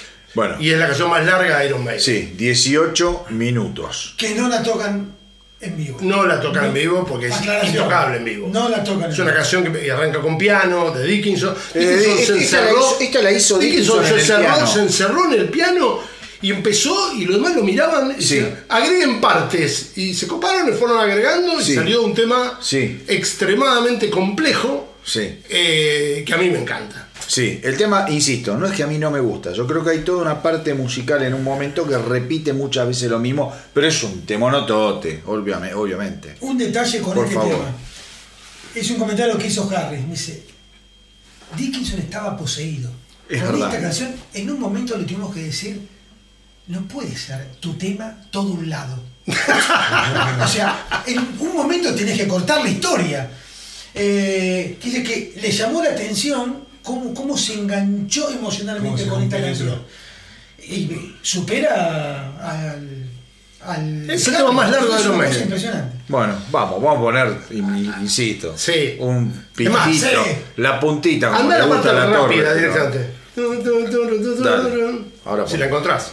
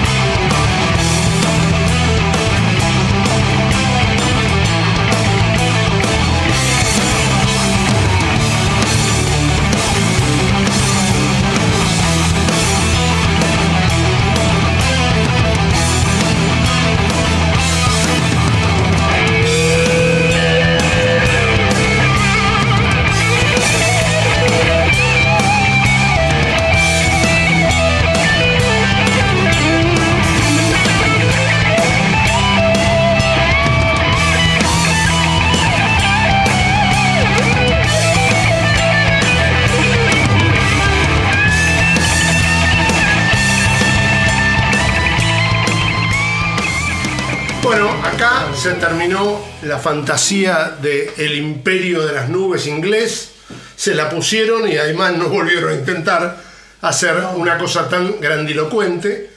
Hablábamos del dramatismo que le pone Dickinson, escuchen la parte final del tema, que es cuando se la está poniendo el dirigible, la forma de cantar, es, de, de drama, de desesperación. Eh, temazo. Sí, igual eh, lo escuchás cantar tan alto que te, te, te, te, jode. Vos decís, ¿cómo haces para cantar tan alto? Te parece que estás sufriendo, pero no estás sufriendo. Claro, vos decís, es como que no llega, pero siempre llega el tipo. La próxima no va a llegar, y siempre llega. Y con fuerza. No es un falsete, son frases y frases y frases de agudos y agudos, agudos. Bueno, llegamos al final con Senjutsu. Sí. El día de mi cumpleaños, 3 de septiembre del previo, 2021. Previo a Senjutsu. Sí lanzan un videojuego y lanzan la gira Legacy of the Beast. Sí, señor. Que los trajo acá. Gira que, solamente para recordarles, arrancaba con Ace High y seguía con Where You There. Claro. Y tocaban Flight of Icarus. Era una locura total. Sí, sí, Digo, para los fans era una enfermedad. Y recuperaron un par de temas de la época de Bailey. Tocaron The Clansman y tocaron Sign of the Cross. Sí. Y tocaron For the Greater Good of God, que recién la escuchamos. Hermoso. Hermoso tema. Una gira fabulosa. Sí, y ahí viene la gran pregunta, porque estamos hablando del 2015, de Book of Souls, ¿no? 2015. estamos hablando de la primera producción después de ese disco. que entre paréntesis es la primera y la última. 2021. Y estás hablando en la brecha temporal más extensa entre dos álbumes de estudio de Iron Maiden. Sí, señor. Seis años. Sí, también para, ¿eh? Es una, debe ser muy difícil hacer un disco este como Book of Soul de esa magnitud y meterte en otro de una magnitud aún mayor o igual. No es menor, pandemia de por medio. Bueno. Pandemia de por medio. Book of Soul sale en 2021 se comieron una pandemia en el medio. Sí, yo me acuerdo que había noticias que estaban ahí en, Francia, medio, que, estaban grabando, produciendo, y salían todas mini noticias. Sí. Eh... Y una frase que a mí. Eh, eh, una frase que dice Dickinson que dice, a ver, nos encuentra con Sensucho, que estamos hablando 2021, todos estamos jugando con los 60 años. Y la frase de él que es casi futurista, porque dice muy probablemente eh, eh, estamos se sienten con este disco como en un momento de oro. Y dice, yo creo que vamos a morirnos arriba de un escenario. No sé si será premonitorio, ojalá que en algún momento se van a ir, no sé si en un escenario, pero habla de como que no sé si Estamos discutiendo si va a ser el último álbum de Maiden de estudio. Ayer lo hablábamos eso. Ayer hablábamos, ¿no? En el chat decíamos, ¿será el último Senjutsu? Exacto. Yo solo voy a decir un dato de Senjutsu, rapidito. Estuvo entre los tres primeros discos más vendidos en Estados Unidos, Australia, Irlanda, Gran Bretaña, Gales, Escocia, Singapur, Israel, los Emiratos Árabes, Japón, Holanda, Francia, República Checa, Eslovaquia, Montenegro, Polonia, Estonia, Costa Rica, El Salvador, Nepal, Honduras, Uruguay, Argentina, Chipre, eh, Letonia, Bosnia, Herzegovina, Luxemburgo, Taiwán, Malta y Ucrania. Es increíble. yo me pregunto. Es una banda de tipo de 60 años. Sí, igualmente yo me pregunto. A ver, ¿será justamente como decimos, un tema generacional, porque la cantidad de discos que vendieron no debe haber sido muchísima por una cuestión de que no se vende más tantos discos. Y que los pibes más jóvenes tienen menos compromiso con la música, entonces compran quizá menos discos de otros estilos. es raro a mí, todas las ventas de, llegó al número uno de 15 años para, mí es todo raro. ¿eh? Para contestarte, llegó al número uno de Billboard de venta de álbumes físicos. Sí, pero ¿cuántos son? A eso voy. Es poco, pero. Nada, es un pedo. Antes vos, para llegar al número uno, tenías que vender en la primera semana 500 mil discos. Habla, habla de algo, habla del fanatismo de la gente de Maven que va y compra el disco físico cuando el disco físico ya no se compra. Exacto, por eso digo, para mí hay toda una, una serie de, de nuevos récords que son un verso. Más allá de eso, no le quita lo increíble que Maiden lidere los charts de un montón de países y sabes qué, de, última, cuando hacen gira llenan estadio a cagarse. Y ahí está, ahí está la, verdad de la milanesa. Eh, cambiaron de sello. Es verdad, es verdad. Estaban en, en EMI. Estaban en EMI. En realidad EMI fue adquirida y hubo una fusión. Y terminó saliendo como Parlophone, pero es una fusión. O sea, no es que cambiaron. Sí, sí, sí, bueno. Pero cambiaron de sello el productor sigue siendo Kevin Shirley. Obviamente. Con el cual fusionaron. Lo volvieron a grabar en el mismo estudio que Brave New World, en el Guillermo Hotel de, París. Viste lo que yo te dije, que salían noticias que estaban en Francia, es por, esto entonces, que yo lo tengo... Eh, tiene una portada que a mí me fascina, y la portada alternativa es todavía mejor. Sí, a mí... Mírenla porque es increíble, la portada alternativa es tremenda. a mí no me vuelve loco, pero está bien, tiene que ver con todo.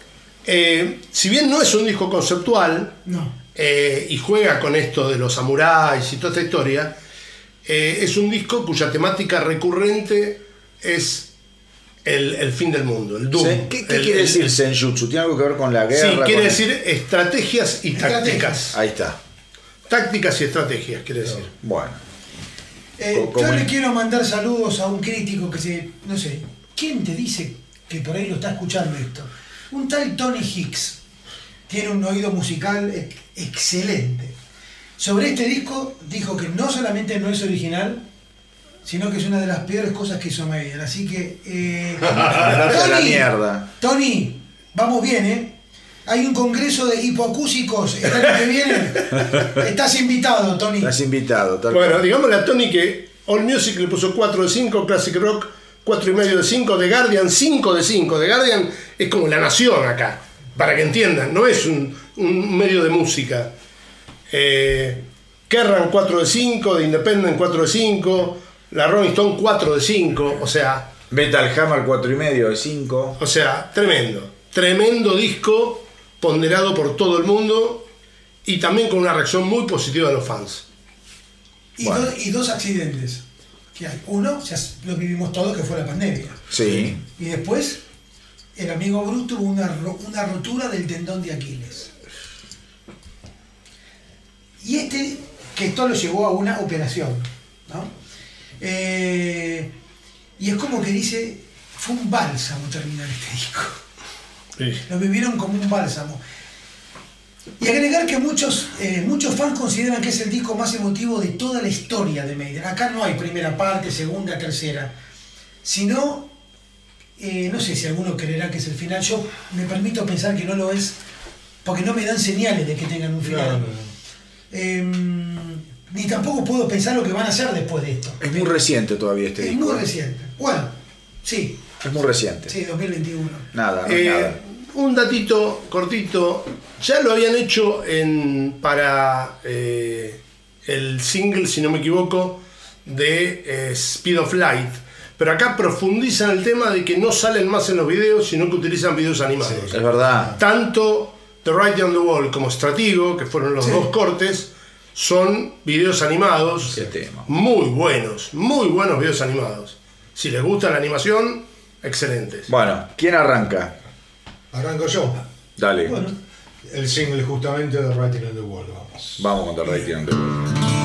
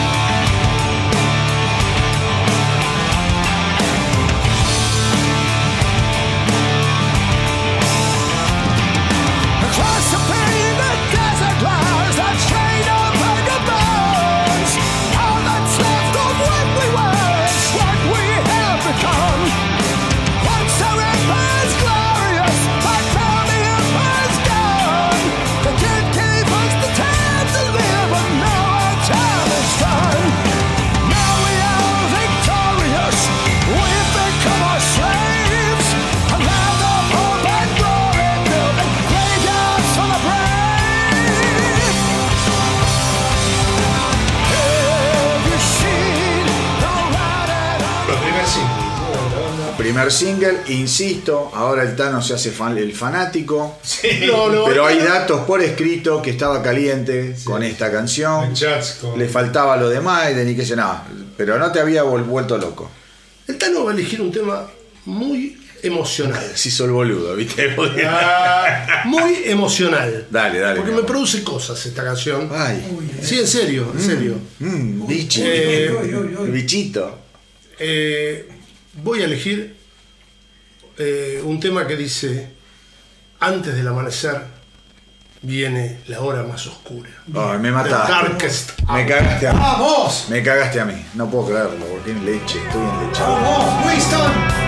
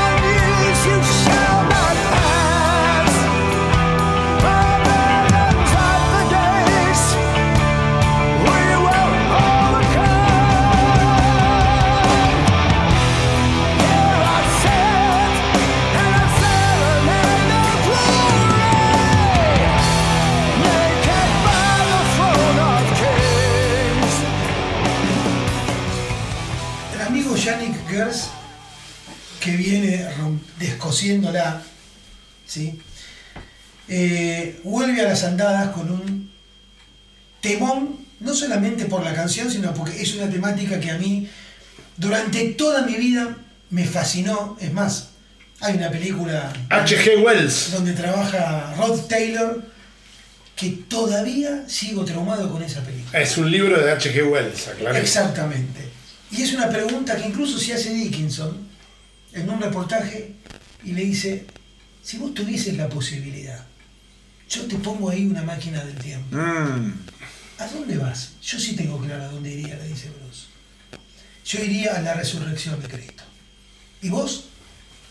¿A dónde irías? Vamos, The, Time, Machine. Grande.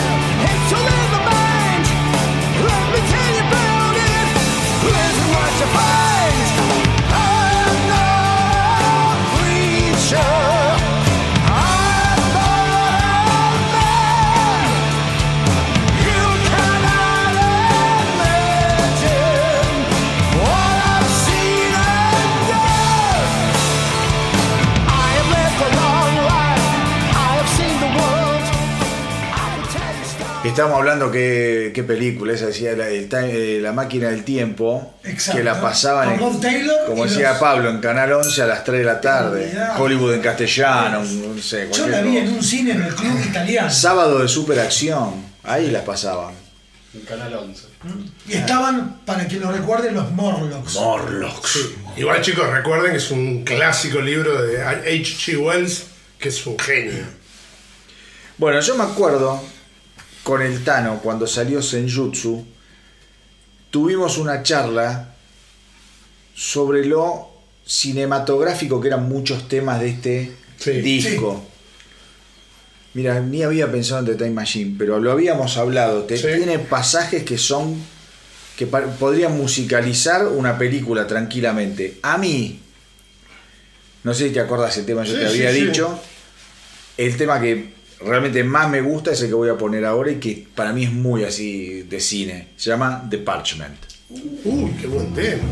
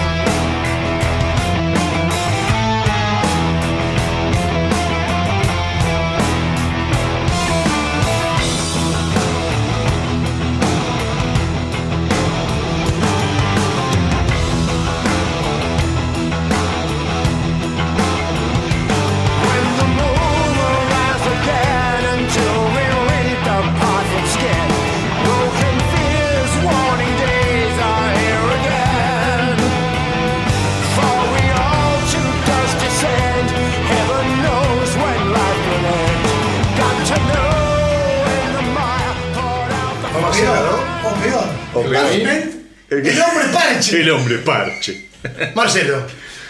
Bueno, el segundo tema de Senjutsu y voy a ir por Days of Future Past. ¿Batí alguno? No, no, no. Uy, qué lindo, qué lindo que se la pongan. Uh, qué, lindo, qué lindo se la pongan a es Un temón. Recién. Reflexión vení, sobre vení, Es muy fuerte esto para mí. Cerrá, cerrá la puerta. Una, una reflexión sobre el arrepentimiento y las consecuencias de las personas. De eso se trata ese tema. Bueno, muy bien, pero lo más lindo, no me importa, a mí, ni, ni me importa la canción. Gozo verlo sangrar, boludo, esa yugular. Hace mucho no sangraba. Y por eso hoy viní en Víctor, hijo de puta. Ahí tenés. Vamos con Days of Future Past.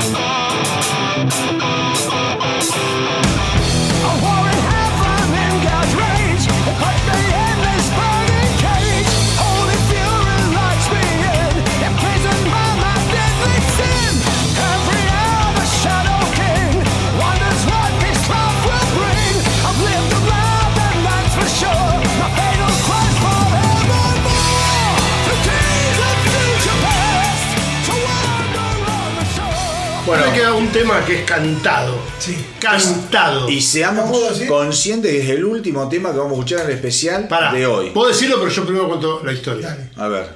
Em, otra vez el tema trata de el ser humano y preguntándose que, anda, anda buscando permanentemente la.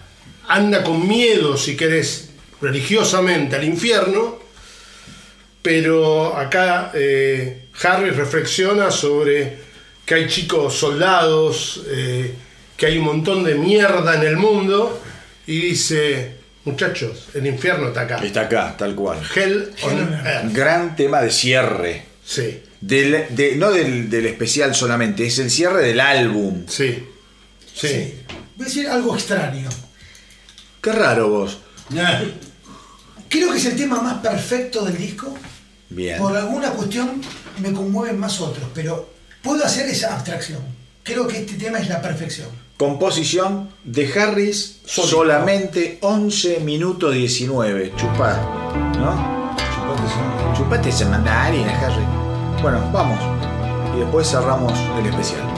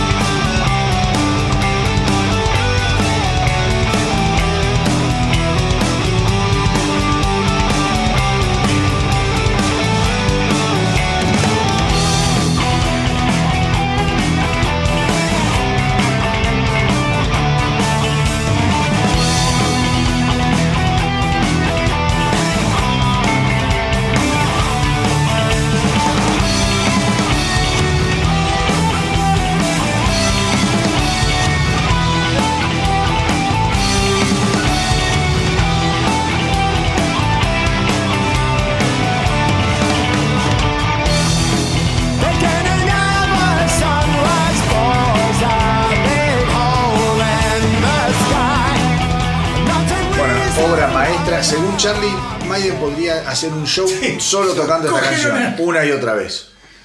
Es increíble. Es increíble. Y gran cierre de álbum. Gran cierre de álbum. Cierra con dos temas de. Mira lo que es, cómo cierra este álbum.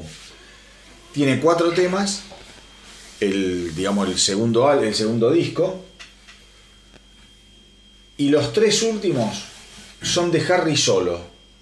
Dedos de, ¿cómo se llama? Celts. Celts. Dedos de Celts, o dicho en argento, Celts. El que puse yo, de Parchment y Hell on Earth. Estamos hablando de temas de 10-20, 12-39 y 11-19. Compuesto por él solo, letra y música. Y después no pusimos otro temón compuesto solo por Harris, lo que habla de un Harris en estado de gracia. Totalmente. Que es Los in the Lost World, que no se puede creer que no lo hayamos puesto, no se puede creer que no pusimos en Jutsu, Estratego. No se puede. Pero esto habla del, esto habla del calibre, calibre de álbum. Esto habla de... Ah, antes de elegir el álbum de cada uno. sí, sí, perdón. Pero algo sobre Hero eh, es el último tema del álbum. Tengo entendido que es el último tema en haber sido grabado. Ah. Que daba un espacio. Y dice, che, hay que hacer un tema más. Yo con esto de eso no puedo creer. Que te salga Hello así. Y hacen Hello Nerd, boludo. ¿La podés explicar? Es muy loco. En la gira, en la gira, en los bices lo tocan. O sea, Mirá la importancia que le dan. Salen a Luis a tocar Hello e, insisto, estás hablando de una banda, ya para ir cerrando conclusiones. Son tipos grandes que estén haciendo este nivel de música es ridículo, es inesperado, es sorpresivo, es, glorioso porque estás hablando de, gente que todavía tiene inquietudes musicales. y no voy a dar nombres, pero hay bandas que la inquietud musical se les acaba en el segundo disco y que después son una repetición de ellos mismos. Yo quería, lo que quería comentar es lo siguiente, el legado de, Iron Maiden, un segundo, porque es el último especial que vamos a hacer, por lo menos por ahora. Em, de la gente contemporánea o anterior a Iron Maiden, por ejemplo, unos que son realmente fanáticos de Iron Maiden son los Kiss. Paul Stanley y Jen Simmons viven puteando al Hall of Fame y viven diciendo que una banda como Iron Maiden ha dejado un legado imborrable para abrir un espectro para la música que a ellos les gusta. Judas Priest ha dicho exactamente lo mismo. Recordemos Halford salió a defenderlos total y es una negrada. Pero ahora leamos los tipos que dicen si no hubiera existido Iron Maiden nosotros no hubiéramos hecho música. Incluye a Metallica, Megadeth, Anthrax, Slayer, Testament, bueno, todos son lógicos. Vamos a los más raros. Lógicos hasta ahí, son trayeros, boludo. Ghost. Bueno, ok. Slipknot, ponele. Ponele, ¿no? Amon Amart, bueno. Muse. Muse dice que Maiden es una gran influencia. Lady Gaga y Miley Cyrus son fanáticas de Iron Maiden. O sea, algo han hecho para llegar a tanta gente tan disímil. Yo creo que es una de las bandas que hicieron todo bien y muchas cosas mejor que otras. Insisto, ¿no? es un tema menor para mí, todo lo que tiene que ver con la imagen y la imaginería. La genialidad de las tapas, tener una mascota como, Eddie, no es un tema menor. Es, a ver, yo empecé a escuchar Maiden fundamentalmente por la tapa de un disco. Soy sincero, no, no, no, no pasa por otro lado y descubrías que en cada etapa había cosas para ver y mirar y, ¿entendés? Y jugar con la vista y las sensaciones y qué te daba y signos y símbolos ocultos. Acordate en Powersley, por ejemplo. Sí, sí, sí, todos mirando qué, eran esos simbolitos. Eh, o sea, los tipos hicieron todo bien, leyeron y entendieron algo a un nivel superior a cualquier otra banda, creo yo. ¿eh? Sí, sí, sí, sí, sin duda. En ese sentido, y musicalmente, ni hablar. Pero bueno, muchachos, creo que quedó bien. Tenemos varias cosas todavía. para los que quieran eh, buscarlo en Google, vean la lista de premios y nominaciones que ha ganado Iron Maiden. Todos los que están en verde son premios. Sí, sí, no termina nunca. Una cosa de otro planeta. No termina nunca. Bueno, Senjutsu mismo. Sí. Solo Senjutsu ganó de todo. Sí, solo quiero decir que, eh, según palabras de Steve Harris, eh, el premio que él más, más reconoce, aparentemente él se muestra como un tipo muy tímido, eh, y cuando hay premios casi que no le gusta estar y se manda a otros mejor. Pero el premio que él más reconoce es un premio que se llama Ivor Novelo, que es, lo da la Sociedad de Compositores Británicos, en donde ustedes pueden buscarlo. Ivor Novelo va a estar, va a estar toda la lista de artistas, en un 90% son británicos, pero no son cerrados. Hay, hay algunos que, eh, eh, no me acuerdo ahora específicamente quién, pero hay, hay un par que no. y Y es un premio que no es Iron Maiden, es un premio específicamente a la composición de Steve Harris. Y me dice, yo me enorgullezco de estar en ese listado. Pero bueno, es que lo, quería comentar. Un ser de otro planeta. Un ser de otro planeta. ¿Elegimos el disco? Para, primero vamos a la votación. Gracias a todos los que ah, participaron a través de la página del Astronauta del Rock. Bien. Hicimos la votación como lo hicimos en el especial anterior y creo que esto lo voy a repetir en cada uno de los especiales que hagamos. está, buenísimo que la gente se cope y... A ver, vamos a ir de menor a mayor. Sí. Lo que eligió la gente. El disco menos votado. The Final Frontier, con 8.57. Segundo álbum, menos votado. Dance of Dead, 12.86. Tercer álbum, Senjutsu, con 17%.14. The Book of Soul con 24.29. Y el primero, obviamente, Amateur of Life and Dead. Insisto, con 37.14. Está bien, o sea, más allá de lo, mucho que sacó a Matter of Life and Dead, está todo bastante. No, no hay una diferencia como de un 80% no pasó un álbum. pasó con Fiero de Dar, por ejemplo. Exacto, que era un 80%. Sí, una locura. Acá no. No sé cómo leerlo, pero sí, está muy bien. The Book of Soul me sorprendió 24.9, 29. Senjutsu. Dijimos que no eran discos para gente impaciente. Y la gente, evidentemente, tiene ganas de escuchar. Lo valora. Sí, lo valora, con lo cual buenísimo. Bueno, el propio Matter of Life Dead no es para, no es para No, no. yo creo que Dance of Dead, ponele que es el más tranqui a nivel de escucha. Sí, sí. Ya lo demás es muy progresivón. Sí.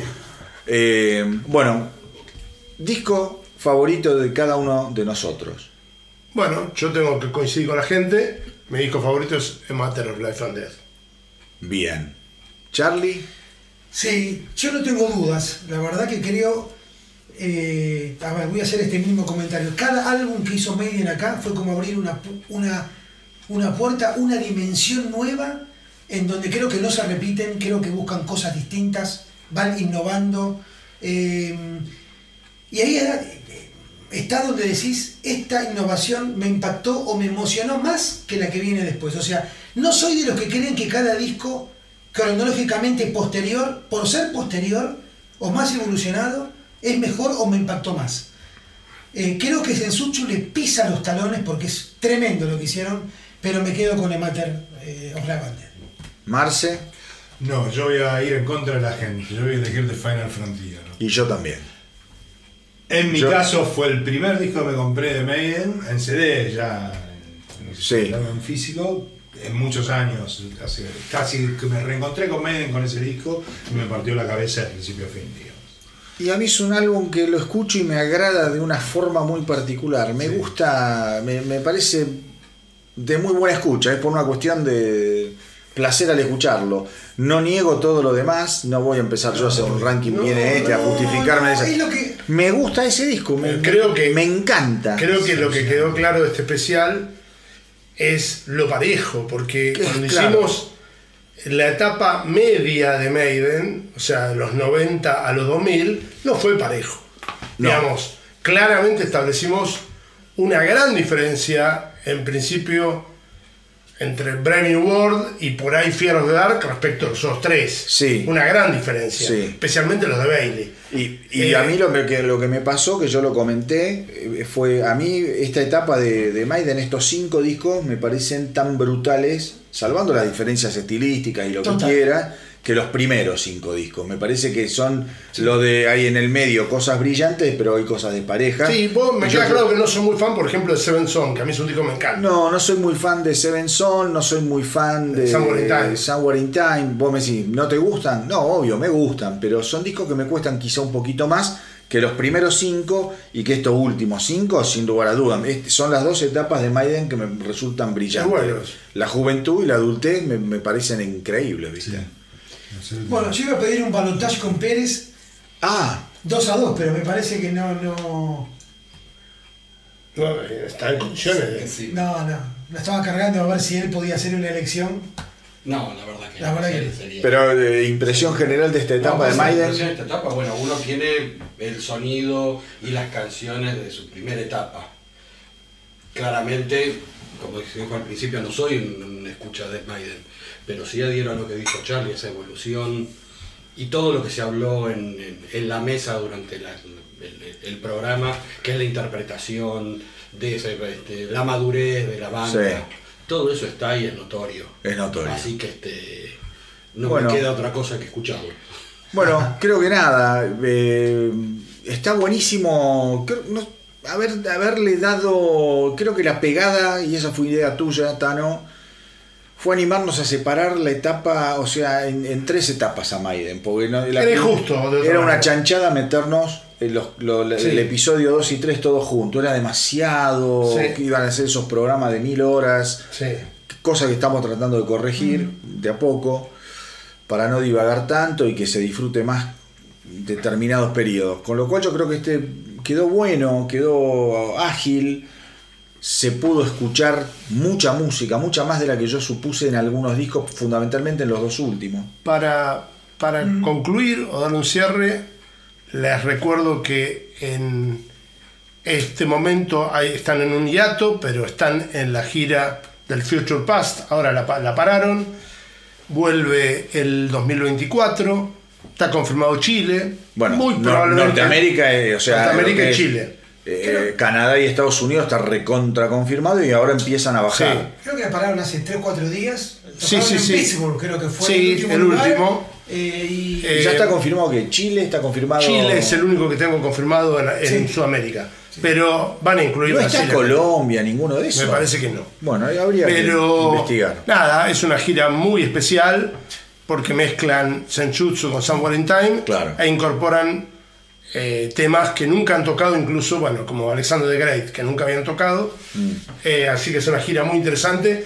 Y los que puedan ver, como dijo el astronauta, el show de. Eh, ¿Cómo se llama? Power Trip. El Power, Trip. Es impresionante ver a Dickinson con 65 años cantar como canta y la y a Nico McBrien tocar con una CB en enero. Tuvo una CB en enero. No lo dijimos, pero es cierto. tuvo una CB en enero. Y el tipo está tocando. Flaco. Nada. Y ese es más grande, ese tiene 70 y pico, 72. No olvidate. No sé, no sé, son inclasificables por todo, nada. Brilla, la palabra sería brillante, qué sé yo. Bueno, muchachos, gracias de nuevo por estar acá, por acompañarme en este especial. Gracias a los que se copan con los especiales. Eh, espero que les haya entretenido, informado y fundamentalmente despertado el bichito para escuchar en profundidad aquellas cosas que quizá no tienen tan eh, conocidas, tan escuchadas. Como siempre, nos despedimos con ese grito de guerra hasta el próximo programa, episodio del astronauta del rock. Veremos cuál es el próximo especial, es un misterio. Ahora vamos a comer unas ricas empanadas, a seguir bebiendo y hablando de rock y quizá del próximo especial, que por ahora es un enigma. Nos despedimos a la una, a las dos y a las tres diciendo ¡Que viva el rock!